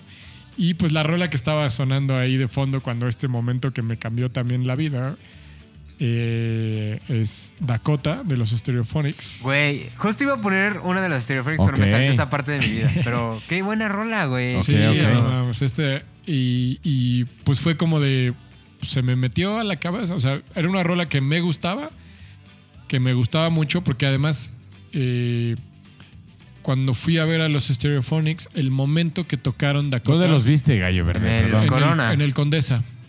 Ah, Ok. pero tocaron. el- ah, sí, cierto. En Hicieron el, Corona y el Condesa. Sí, eh, justo estaba pegada. Ha sido la única vez que han venido los Stereophonics. Es correcto. Eh, los fui a ver en el Condesa y cuando tocaron esa canción, el pinche Condesa se, se volvió loco. güey. Con O esa sea, cierran. El momento estuvo muy cabrón. Con esa cierran. Ajá. Eh, y de esos, pues son de esos momentos que todo, todo el auditorio en donde estás está cantando la canción y se vuelve un pinche momento memorable. Entonces, a mí de por sí la canción ya me gustaba, luego la viví así. y luego llega este pedo de, de, de- de- de, pues, conocer a la persona, pues que para mí es la persona, güey, ¿no? Este. Sí, exacto. y, Ay. y pues me, me sonó así de, No vayas, soundtrack no en el momento. Y pues, güey, fue como de, no mames, me la tengo que guardar en el corazón, en la cabeza y para siempre. Y la, la rola la tengo así, güey, marcada como de, pff, marcó un pinche momento de mi vida que, que cambió mi vida y que quiero conservar para siempre. Así que, pues es historia bonita, güey, de amor. Sí, está muy mí, chido. Cuentan, chi- cuen- cuentan un ¿Stereophonics qué? Dakota. Dakota. Yo tengo que decirte algo, Gallo Verde. Ajá. Eh, Soy muy fan de los Stereophonics. Eh, es una banda que salió a finales del Britpop y, Sí, sí, sí. y que siempre decía, nunca van a venir a México, nunca van a venir a México. Vienen al Corona. Y si no mal recuerdo, estaba con la gallina dorada. Y a la misma hora tocaba Miles Kane. Ajá. Y pues influye la decisión de la gallina dorada. Y fuimos a ver a Miles Kane. Porque era a la misma hora los Stereophonics y Miles Kane. Ahora, Al mismo yo- tiempo y fue como de, me acabo de perder una de mis bandas. O sea, creo que está en mi top 20, yo creo. De los Stereophonics sí entran en ese, en ese top de bandas. top. Ahora Sí, yo te voy me a decir. gustan ¿a poco? mucho, güey. Me Eh, gustan la mucho. de- Ok, ok. La, la, porque las vi, los vi en los dos. Los vi en el, En el Corona y en el. Condesa. Y la del Condesa fue una gran tocada. La del Corona, eh, no te perdiste Sí, de tanto, yo güey. creo que Estuvo muy- tocaron el hit nomás. Salieron flojones, güey. Salieron a flojear, güey. La neta, la neta. Huevoneado, huevoneando. Es más, no me acuerdo cuál fue primero, güey. Creo que el Condesa, porque el Condesa fue entre semana, güey. Ah, Entonces, el- a lo mejor el Sí, Corona. el Condesa después. fue entre semana. Vamos a preguntar a la producción porque ya Producción. dijeron no hay invitado y pues no trabajamos, ¿verdad? Exacto. Y ahí le, ahí, le echaron, ahí le echaron huevos cabrón, güey. Y sí, creo que es una banda que... ah, Infravalorada. Sí, infravalorada. No todo lo que tienen es tan bueno, pero Así tienen es. muchísimas Son canciones. Tiene cosas chidas, tiene cosas chidas. Nunca le he entrado tanto. Sí. Son- Sí, sí, bien buenos chidas. Sí, sí, Hay un este hay un concierto de The Who en el Royal Albert Hall donde tienen invitados y uno de los invitados es este Kelly ay, Osbourne. el nombre del, del vocalista siempre se me va porque lo, lo confundo con Kelly Clarkson. Pero no sé, invitan a tocar los Substitute y bien chavito güey, desde el 2000. Y desde ahí pues la banda ya estaba ya estaba pegando y pues sí tiene buen denle una oportunidad a los Sí, Stereophonics, no, se los Vale, vale, vale. Sí, y esa, pues es- esa Dakota es como su hit, es la canción Del de 2005, del Language, Sex, Violence and Other. Another, sí. Sí, sí. Eh, Pasé por ahí, mi verde. tiene muchas, tiene muchas rolas muy buenas, pero esa canción es como la más popular de ellos, pero es una, es una gran canción, güey. Y- ¿Qué dónde te está Y- llevando? ¿Eh? ¿A, dónde, ¿A dónde te está llevando? Porque es lo, es lo chido. Y de una vez les aviso, mis gallos, alguna vez haremos algo con esa canción, güey. Vale, vale. Me late, me late. Porque yo soy Ok. Ya vi para dónde vamos. sí. corte Venga. A, corte A. Yo también soy bien fan de los Stereophonics, pero soy más fan Del amor. de lo que me estás platicando. Y Los sí, cuatro somos fans del amor. ¿Sabes qué, Verde? Rapidísimo. la- el dato de los Stereophonics fue el 2 de diciembre y fue después del Corona. Ah, Vinieron al. Corona y en el siguiente disco ya vinieron al... Ah, correcto, Al- correcto. entonces ya Te llevan digo dos, que yo no me acordaba que fuera dos. tan pegado. Y los vi las dos ocasiones y Sí, fue años la después. del creo que corona un fue par de como, años después. ah, flojona, güey. En el flojona. 2013 estuvieron y en el 2017 vinieron a- al, al Plaza. Correcto. Ok. Y ninguno de los dos lo vi, maldita sea. Yo tampoco. El de Plaza estuvo buenaza. Lo hubieras llevado y hubiéramos tenido un momento romántico en Dakota. tú y Plaza yo. estuvo buenaza, Cartoncito de chela sí. se queda No, no, corto. tú- tú- Sí. Tú estás del, así fuera, güey. ¿Por qué? Aparte, en- en ese, digo, aprovecho el espacio para agradecer porque sí nos escucha y además ya estuvo aquí.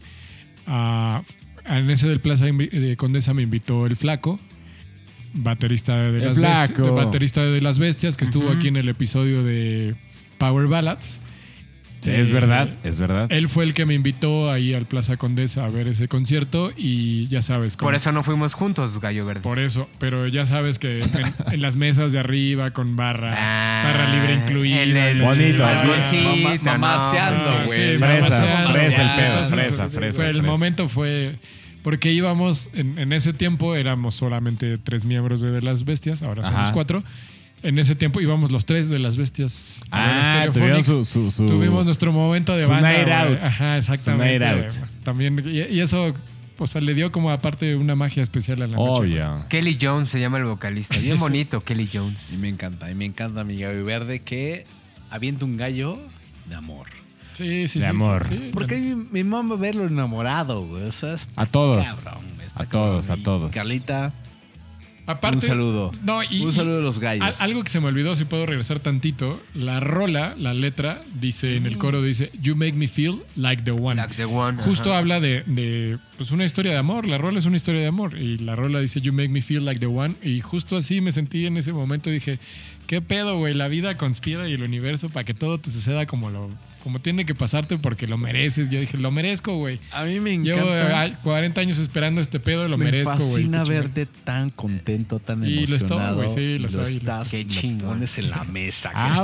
Y esa que se, llama Dakota. Después, eh, digo ya rapidísimo el dato. Ese mismo año, en el 2005, los de Stereophonics van a tocar a Dakota. Vamos a grabar un disco en vivo desde Dakota, güey. Claro. Y graban el. Creo que es, es el único disco en vivo que tiene Stereophonics. Y así se llama el disco, Dakota. Live from de hecho. Dakota. Live from Live Dakota. from güey. Dakota. Ajá. Buenazos. Bueno, ya. Buenas. Si, si, si escuchen, le van a entrar a los Stereophonics, compren el disco. Hay un disco que es de puros éxitos. Ah, sí. Igual No, necesita sí, sí, comprarlo sí. y, hay, y Tiene- hay- y hay plataformas. Tiene dos. Tiene, es que Tiene un nombre ese disco. este, este pedo tiene una cosa especial. de que tiene dos discos, güey. Tiene rolas exclusivas del disco de. Rolas del disco A y B y está hecho, está diseñado especialmente así para que un disco sea un viaje el A y el disco B sea otro viaje diferente. Como el, Se llama Decade in the Sun. El como disco. el, el adiós de, de Soda, ¿no? O el hola adiós de Un poco, ajá, es un poco Fabulosos. así para Ajá. que, pero está diseñado para que el- tu viaje musical sea así, que tu- los dos discos sean un viaje diferente. Entonces, sí vale la pena tener el disco y no, no a escucharlo en plataformas así. Ok, sí, y si tiene otra duda, escríbanme y pues nos echamos el, el disco de, de los Stereophonics. Y soy muy fan. Sí, Pero-. Ustedes aquí, escíbanos, es güey, escuchas. estamos. Ustedes escríbanos. Los putos Lo que gallos. sea. Ahora sí, ya, perdón que me regresé, pero dale. dale. No, perfecto, perfecto. Mi gallo verde. Entonces voy a cerrar. No, no es cierto. Otra vez. El penúltimo. Está bien. El penúltimo. Voy. El gallo negro se avienta su última etapa. Con una canción. Con una canción que neta va a ser de aquí. De aquí. Es, estoy, estoy poniendo un precedente. De aquí a la vida. Ok. A yo siempre, madre. yo siempre, Dale. siempre soñé. Siempre soñé con pertenecer a una banda. Desde que empecé a tocar guitarra, desde que empecé a meter en el pedo musical, siempre quise, siempre quise compartir esta música con alguien que me entendiera. Eh, las cosas de la vida, ¿sabes qué? Tuve amigos que eran futboleros, entonces era mucho más fácil hacer un equipo de fútbol. Tampoco es fácil hacer una banda de rock. No, ¿eh? pero siempre, a mí me pasó que siempre fue que, pues yo toco guitarra y, hago mis desmadres, pero güey, somos futboleros, güey, entonces hagamos un equipo de fútbol. Ok. Y siempre fue como mi, mi onda, ¿no? Pero siempre quería decir, güey, ¿por qué no conecto y por qué quiero hacer quiero hacer un grupo con amigos? Mi canción y mi gallo hoy es Smashing Pumpkins. Ah, pélate, güey. Qué chingón. La rola es Sí. Qué Rock. güey. Shadow chingón, qué chingón. Sí, qué Sí, chido. pues sí. Desarrolla, tienes que desarrollar para que la- los chingo, escuchas entiendan. Un chingo, un chingo. Voy poniendo el proyector, espérame. El PowerPoint. Siempre quise hacer una banda con amigos. Y es muy casual y es muy bonito que hoy tengo una banda con amigos que se llama La Sonora Bigotera.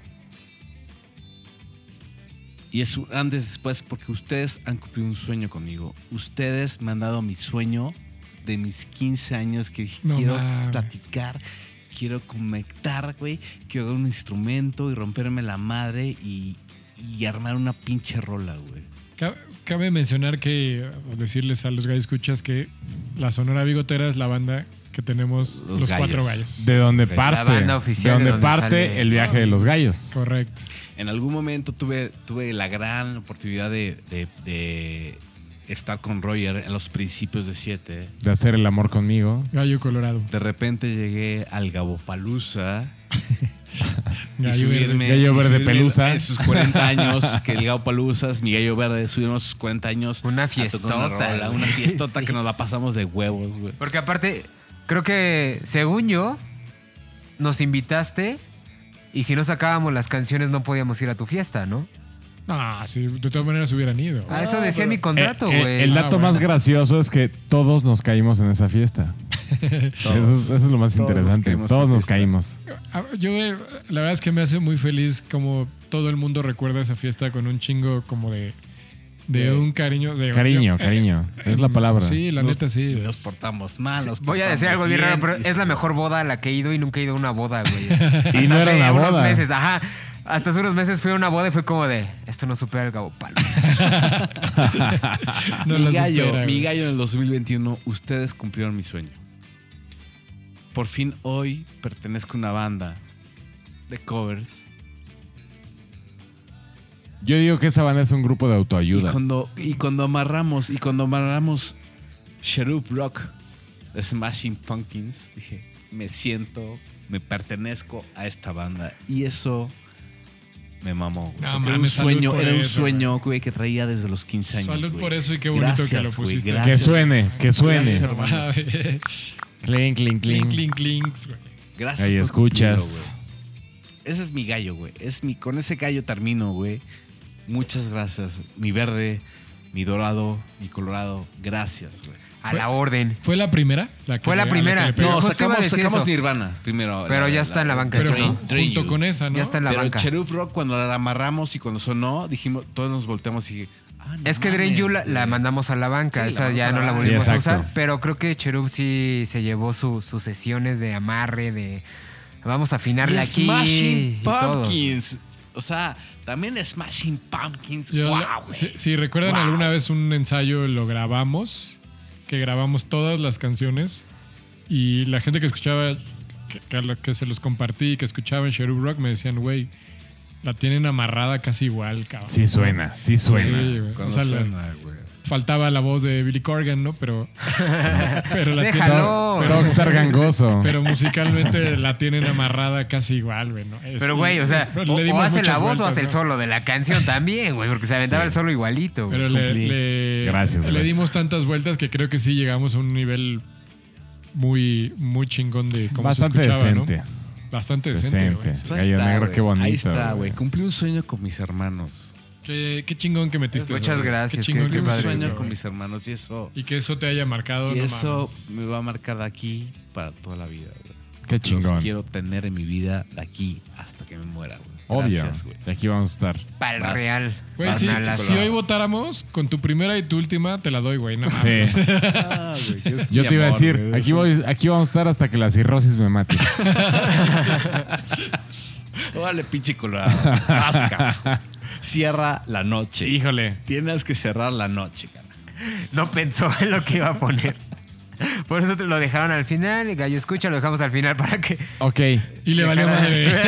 y no, Sí, nomás no, puso pues, atención Exacto, en lo que más bien me- platicamos. Me, clavé, me clavé en lo que estaban diciendo y pues no hay tiempo que perder porque ya estamos rompiendo récord de horas de, de- de episodio. Y la verdad es que desde ayer que, que decidí ya todos los gallos que iba a tirar, dije el quinto lo voy a dejar así abierto. Pero estaba entre dos. Uno era de Who y el otro era de los Red Hot Chili Peppers. Tus. Tus. Mis Tus gallos. bandas, tus mis bandas. gallos. Tus bandas, Almas ¿no? mater. Mis gallos. La verdad es que no, no pensé bien. Probablemente tenía que haberlos metido antes, pero bueno. La vida funciona así. Y saber decir adiós es crecer. ¿No? Entonces, rápidamente me voy a ir por la experiencia de vida que tuve de los Red Hot Chili Peppers. Una canción que se llama Fight Like a Brave. Uf. Exactamente. Eh, yo, yo originalmente empecé a tocar la guitarra, empecé a tocar el bajo, me pasé al bajo porque, porque en la banda que tenía no había bajista, eran dos guitarras, una batería y listo. Y fue como, necesitamos un bajista, güey. Chócalas. Necesitamos un bajista, Me güey. pasó. Y yo les dije, güey, pues, pues yo me, me armo un bajo, güey, así. Lo toco en lo que conseguimos un bajista, pero en cuanto conseguimos un bajista, me a la guitarra. Ese bajo me lo compré comp- cortando pasto con los vecinos. Me costó 800 pesos y le daba toques. ¿Qué era? Un bajo rarísimo, le puse Julieta. Pero que No, pues, pues una marca ¿Quién ahí, sabe? Ni una idea, marca güey. ahí rarísima. ¿Qué güey. habrá O sea, pasado con nuestros primeros instrumentos, güey? Está, está, la, la- yo el mío lo conservo y aún lo sigo usando y, y cabe constar, cabe constar que sigue sonando chingón. Sigue sí, sonando. el Ibáñez blanco. Mi guitarra No, blanca- Es Gibson blanco. Mi guitarra blanca la, la vendí, la, la Stratocaster la vendí y voy a hacer un pequeño comercial. Lo Cuando la vendí, este, la desarmaron así porque tenían como la idea de modificarla y no sé qué. De repente llego a la casa, perdón, Colorado, por meterme en la historia, pero la platico Dale. rapidísimo por el comercial. Este, me la desarman toda, llego a la casa de este compa y le digo, güey, esta es la guitarra que te vendí, sí, te la compro por 500 varos, todas las piezas, dámelas en una bolsa. Llego a, a donde grabamos los gallos A la gallera. a la gallera y llego con el Colorado, le doy la bolsa y le digo, tienes una tarea que hacer. No. Porque el gallo Colorado una misión. es un laudero muy rifado que eh, se avienta servicios Gracias, gracias. profesionales. Y la verdad es que la revivió y, y te agradezco mucho eso, güey. Me regresaste mi, No, hombre. esa época de mi vida. Mucho gusto, Si puedo güey. hacer anuncio 2, lo mismo pasó con mi instrumento. Ese, este Aquí del- revivimos, aquí revivimos. Este bajo del que estoy hablando, que fue mi primer bajo, que te estoy hablando de hace, lo tuve hace 25 años, lo compré y lo rescaté ahí de una pinche bodega en donde se estaba pudriendo. ¿Qué bajo era? Es un Epiphone, un Gibson Epiphone. El blanco. blanco. Ah, claro, Sí, claro, sí, sí. sí. Suena Y- maciza esa madre. Y se lo traje oxidado con mo. O sea, Sí, con moho, hongos, Estaba con hongos. verde, hongos. Tenía Le- le pastor, quitó- yo creo. cierto, la usabas de centro de mesa, ¿no? hongos Y, y- O sea, fondo de bikinis cada pendejo al lado Sí, de ese pedo. Y Gallo, eh, el Gallo Rojo lo revivió y lo restauró Sí, y me lo güey, y esa hoy, maravilla de manos. La neta es que le, le- le tengo a ese bajo un aprecio muy cabrón. a, a muy mí cabrón. cuando, cuando me lo entregó, el neta, yo quería llorar aquí. Cuando me entregó mi guitarra fue como de, güey, o sea, le limpió todo. Le habían Sí, sí, sí. los- puesto como un barniz así bien raro y el güey lo... Neta, producción, tienen que asegurar estas manos, por favor. No, pues no mames, muchas está gracias. bien el anuncio de... Si, Puedes escucha, si alguien quiere revivir un instrumento, darle mantenimiento a su instrumento, nuestro Gallo Rojo es un laudero experto en ese A pedo. ver, Gracias. producción, cuando en la descripción de este capítulo, de este episodio, va a estar la liga de eh, la página de Instagram de la laudería de, Venga. de Se Rocket se Guitars. vale, se vale. ah, pues no mames, muchas gracias, güey. Gracias, de verdad. Entonces,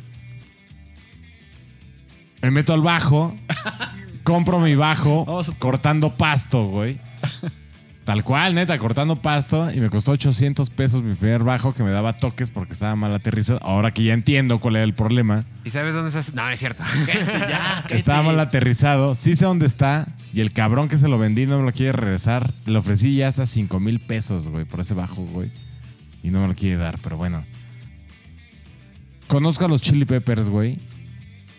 Y, y dije, güey, claro, güey, así. Yo, yo, eh, hubo un día que, que, que elige a Marquitos y a, y a, y a Mauri y a Chuy, así, güey, no. No, güey, yo ya, yo ya no, me vale madres la guitarra casi de otro pomo, pero no lo debí, no lo debo ya. Este, no lo debí. No le debí. No lo debí. Y ya, pues me, me casé hecho y derecho con el bajo, güey. Y pues clavado, clavado, clavado con Flea, porque para mí es, creo que mi bajista favorito. Les Claypool me gusta mucho, pero eh, creo que de repente le echa mucha crema a los tacos. Yo quitaría el creo. Yo sí pienso que es tu bajista favorito. Definitivamente, Regresa. Déjalo, déjalo. definitivamente. Si no se va. Ok. Pero entonces va, va sucediendo mi vida, ¿no? Pasa Jugo, pasa eh, las canciones que les dije, pasa Hedwig, pasa Adiós, Y poquito después de adiós, tengo la oportunidad de irme a est- estudiar a, Nashville, Tennessee, ingeniería en audio, güey. Y, y había una persona de mi familia que estaba completamente en contra. Y no en contra de que lo hiciera, simplemente que no creía que lo iba a lograr, güey. Y me tiraba pura mierda, güey. Y entonces me tatué muy horriblemente, pero ahí lo tengo. Fight like a brave en mi tobillo, güey. Don't be a slave. No one can tell you. You got to be brave. Y entonces yo estaba en Nashville, solo, jodido, sin lana, trabajando y estudiando, güey. Y cada que me temblaban las nalguitas de aspirina que tengo, güey, me ponía la canción, güey. Y la escuchaba, Confirmo. la escuchaba. Y, güey, neta, eso es lo que me daba la puta energía, la... la- la- Levántate, rompe. Exacto, güey. Exacto, güey. Arriba y adelante, arriba y adelante, arriba y adelante, güey. Y ese fue mi, mi pinche himno año y medio, güey. No lo dejé de escuchar. Yo creo que lo escuchaba mínimo una vez al día, güey. ¿Sabes? O sea, fue una canción que, que- que me empujó y, y me llevó. Y, y la neta estoy más allá de- del gusto musical y, y de cómo tocan y la técnica de Flea, bla, bla, bla, y toda la historia, porque sí soy muy clavado con los Chill Peppers. Esa, esa, esa canción me, me- me- me impulsó a terminar lo que fui a hacer a Nashville, güey. ¿No? Y, y- y tenía todos los, los brazos quemados por hacer pizzas, güey. Y pues estoy muy agradecido con, con esa canción, cabrón. Qué bien, qué Qué bien. chingón, güey, sí. Y listo. Lo Ese que es te mi- conecta a la Cierras- música. ese es, Cierras la ese es el noche. último gallo, güey. Cierras la noche con la última ronda. Es correcto. Gallos, gracias. Gracias por Oigan, un saludo especial a todos los invitados de esta temporada también. Sí, también. agra- Sí. agradecer a toda la gente que se ha parado aquí. Los que, los que han Rifadas, este- rifadas, rifados. Hubo Chingón. más rifadas que rifados esta temporada. Sí. Muy chido. Estuvo muy Y, padre. y otra vez agradecernos a nosotros, güey, que Sí. Sí, nos hemos rifado también, güey, la neta, güey. Como Gracias- y siempre. agradecer a los gallo escuchas que nos hacen seguir en este Que nos pedo, siguen. güey, que nos siguen, que nos, nos, dan plays. que nos escriben y nos, nos dan- cotorrean. nos dan sus comentarios chingones, que nos dan que nos dan amor y cariño, güey. Si usted me- llegó a este momento del episodio esperando que aventáramos y votáramos por la mejor rola de 20 canciones que hicimos, No va a pasar. no va a pasar. De Este entrada está es imposible. especial. Esto es un especial. no, pero lo más padre es que usted va a tener un playlist de 20 canciones que nos marcaron. Y, perdón, gallos, si están de acuerdo, ese playlist va a estar cerrado. Sí. Ok. Ah, pues sí, sí, ¿Sí? tendría que Tiene estar. sentido. No es sentido. colaborativo. Este playlist son las 20 canciones que nos marcaron. Denle. Disfrútenlo. Follow. Sí, denle 20, follow. 20 canciones son que como una horita y media, una horita, No, un poquito menos. Como Un una hora más. diez, no sé. como una po- pongamos una horita, ahí tiene una una horita de muy buenas canciones porque hoy salieron muy buenas cosas. Pura joya. De Tiene- pura joya, tiene una horita de pura Le joya. acabamos de dejar cuatro horas de su vida bien tendidas. Este podcast y el playlist. cuatro horas. Bien tendidas, bien rico para su vida. La tercera, la- o sea, son dos horas de podcast, una de playlist y la tercera es para que usted se, La cuarta se disfrute. Se que todas las demás, Exacto. todas las demás son colaborativas. Siempre agradecemos que pongan ahí sus rolitas, ¿no? Y se vienen sorpresas para la tercera temporada. Tercera vemos en la temporada, tercera venimos con temporada. todo. Gracias, Mezcal. Rino. Gracias, Mida Nail. Nail, claro, gracias. Muchas gracias, los, los amamos. ¿Cómo nos encontramos? Eh, Instagram como En el grupo de WhatsApp. ¿Cómo? Ah, perdón. Instagram como los guion bajo gallos MX y en Facebook como los gallos aquí nadie se raja. Ay, caray. Gracias, gracias por hoy. Gracias. Gracias Buen- a ti. Chingón, episodio. Chingón. Estuvo bonito. Gracias, mamá, por todo. En la tercera Sí. temporada. ¿Podemos hacer otra ronda fuera del aire? Por supuesto que sí. ya me piqué. Ah, una ronda rápida. ¿Qué, ¿La cop? ¿Qué gallo no pusiste? No, por supuesto Uno, que no. Córrele, córrele, córrele, córrele. Uno Córrele, rápido. Córrele, córrele, no, no córrele. puedo, no puedo, no puedo. Córrele, córrele, córrele, córrele. Verde, verde, verde, vas, güey. No, Te la pelas, Córrele, negro. córrele, no puedo. Ah, que se me vengan así de bote pronto un par. Uno, un uno, uno. Passenger de los Deftones, All I Want de Codaline. Este, Muy buenos, güey. My Generation de The Who. Eh, Clubfoot de Kasabian y Maybe Tomorrow de los Stereophonics. No, cabrón. Love Rain or Me de Cuadrofenia. Ay, qué cabrones. Punto. Vámonos, gracias. Vámonos. Nos vemos en el próximo.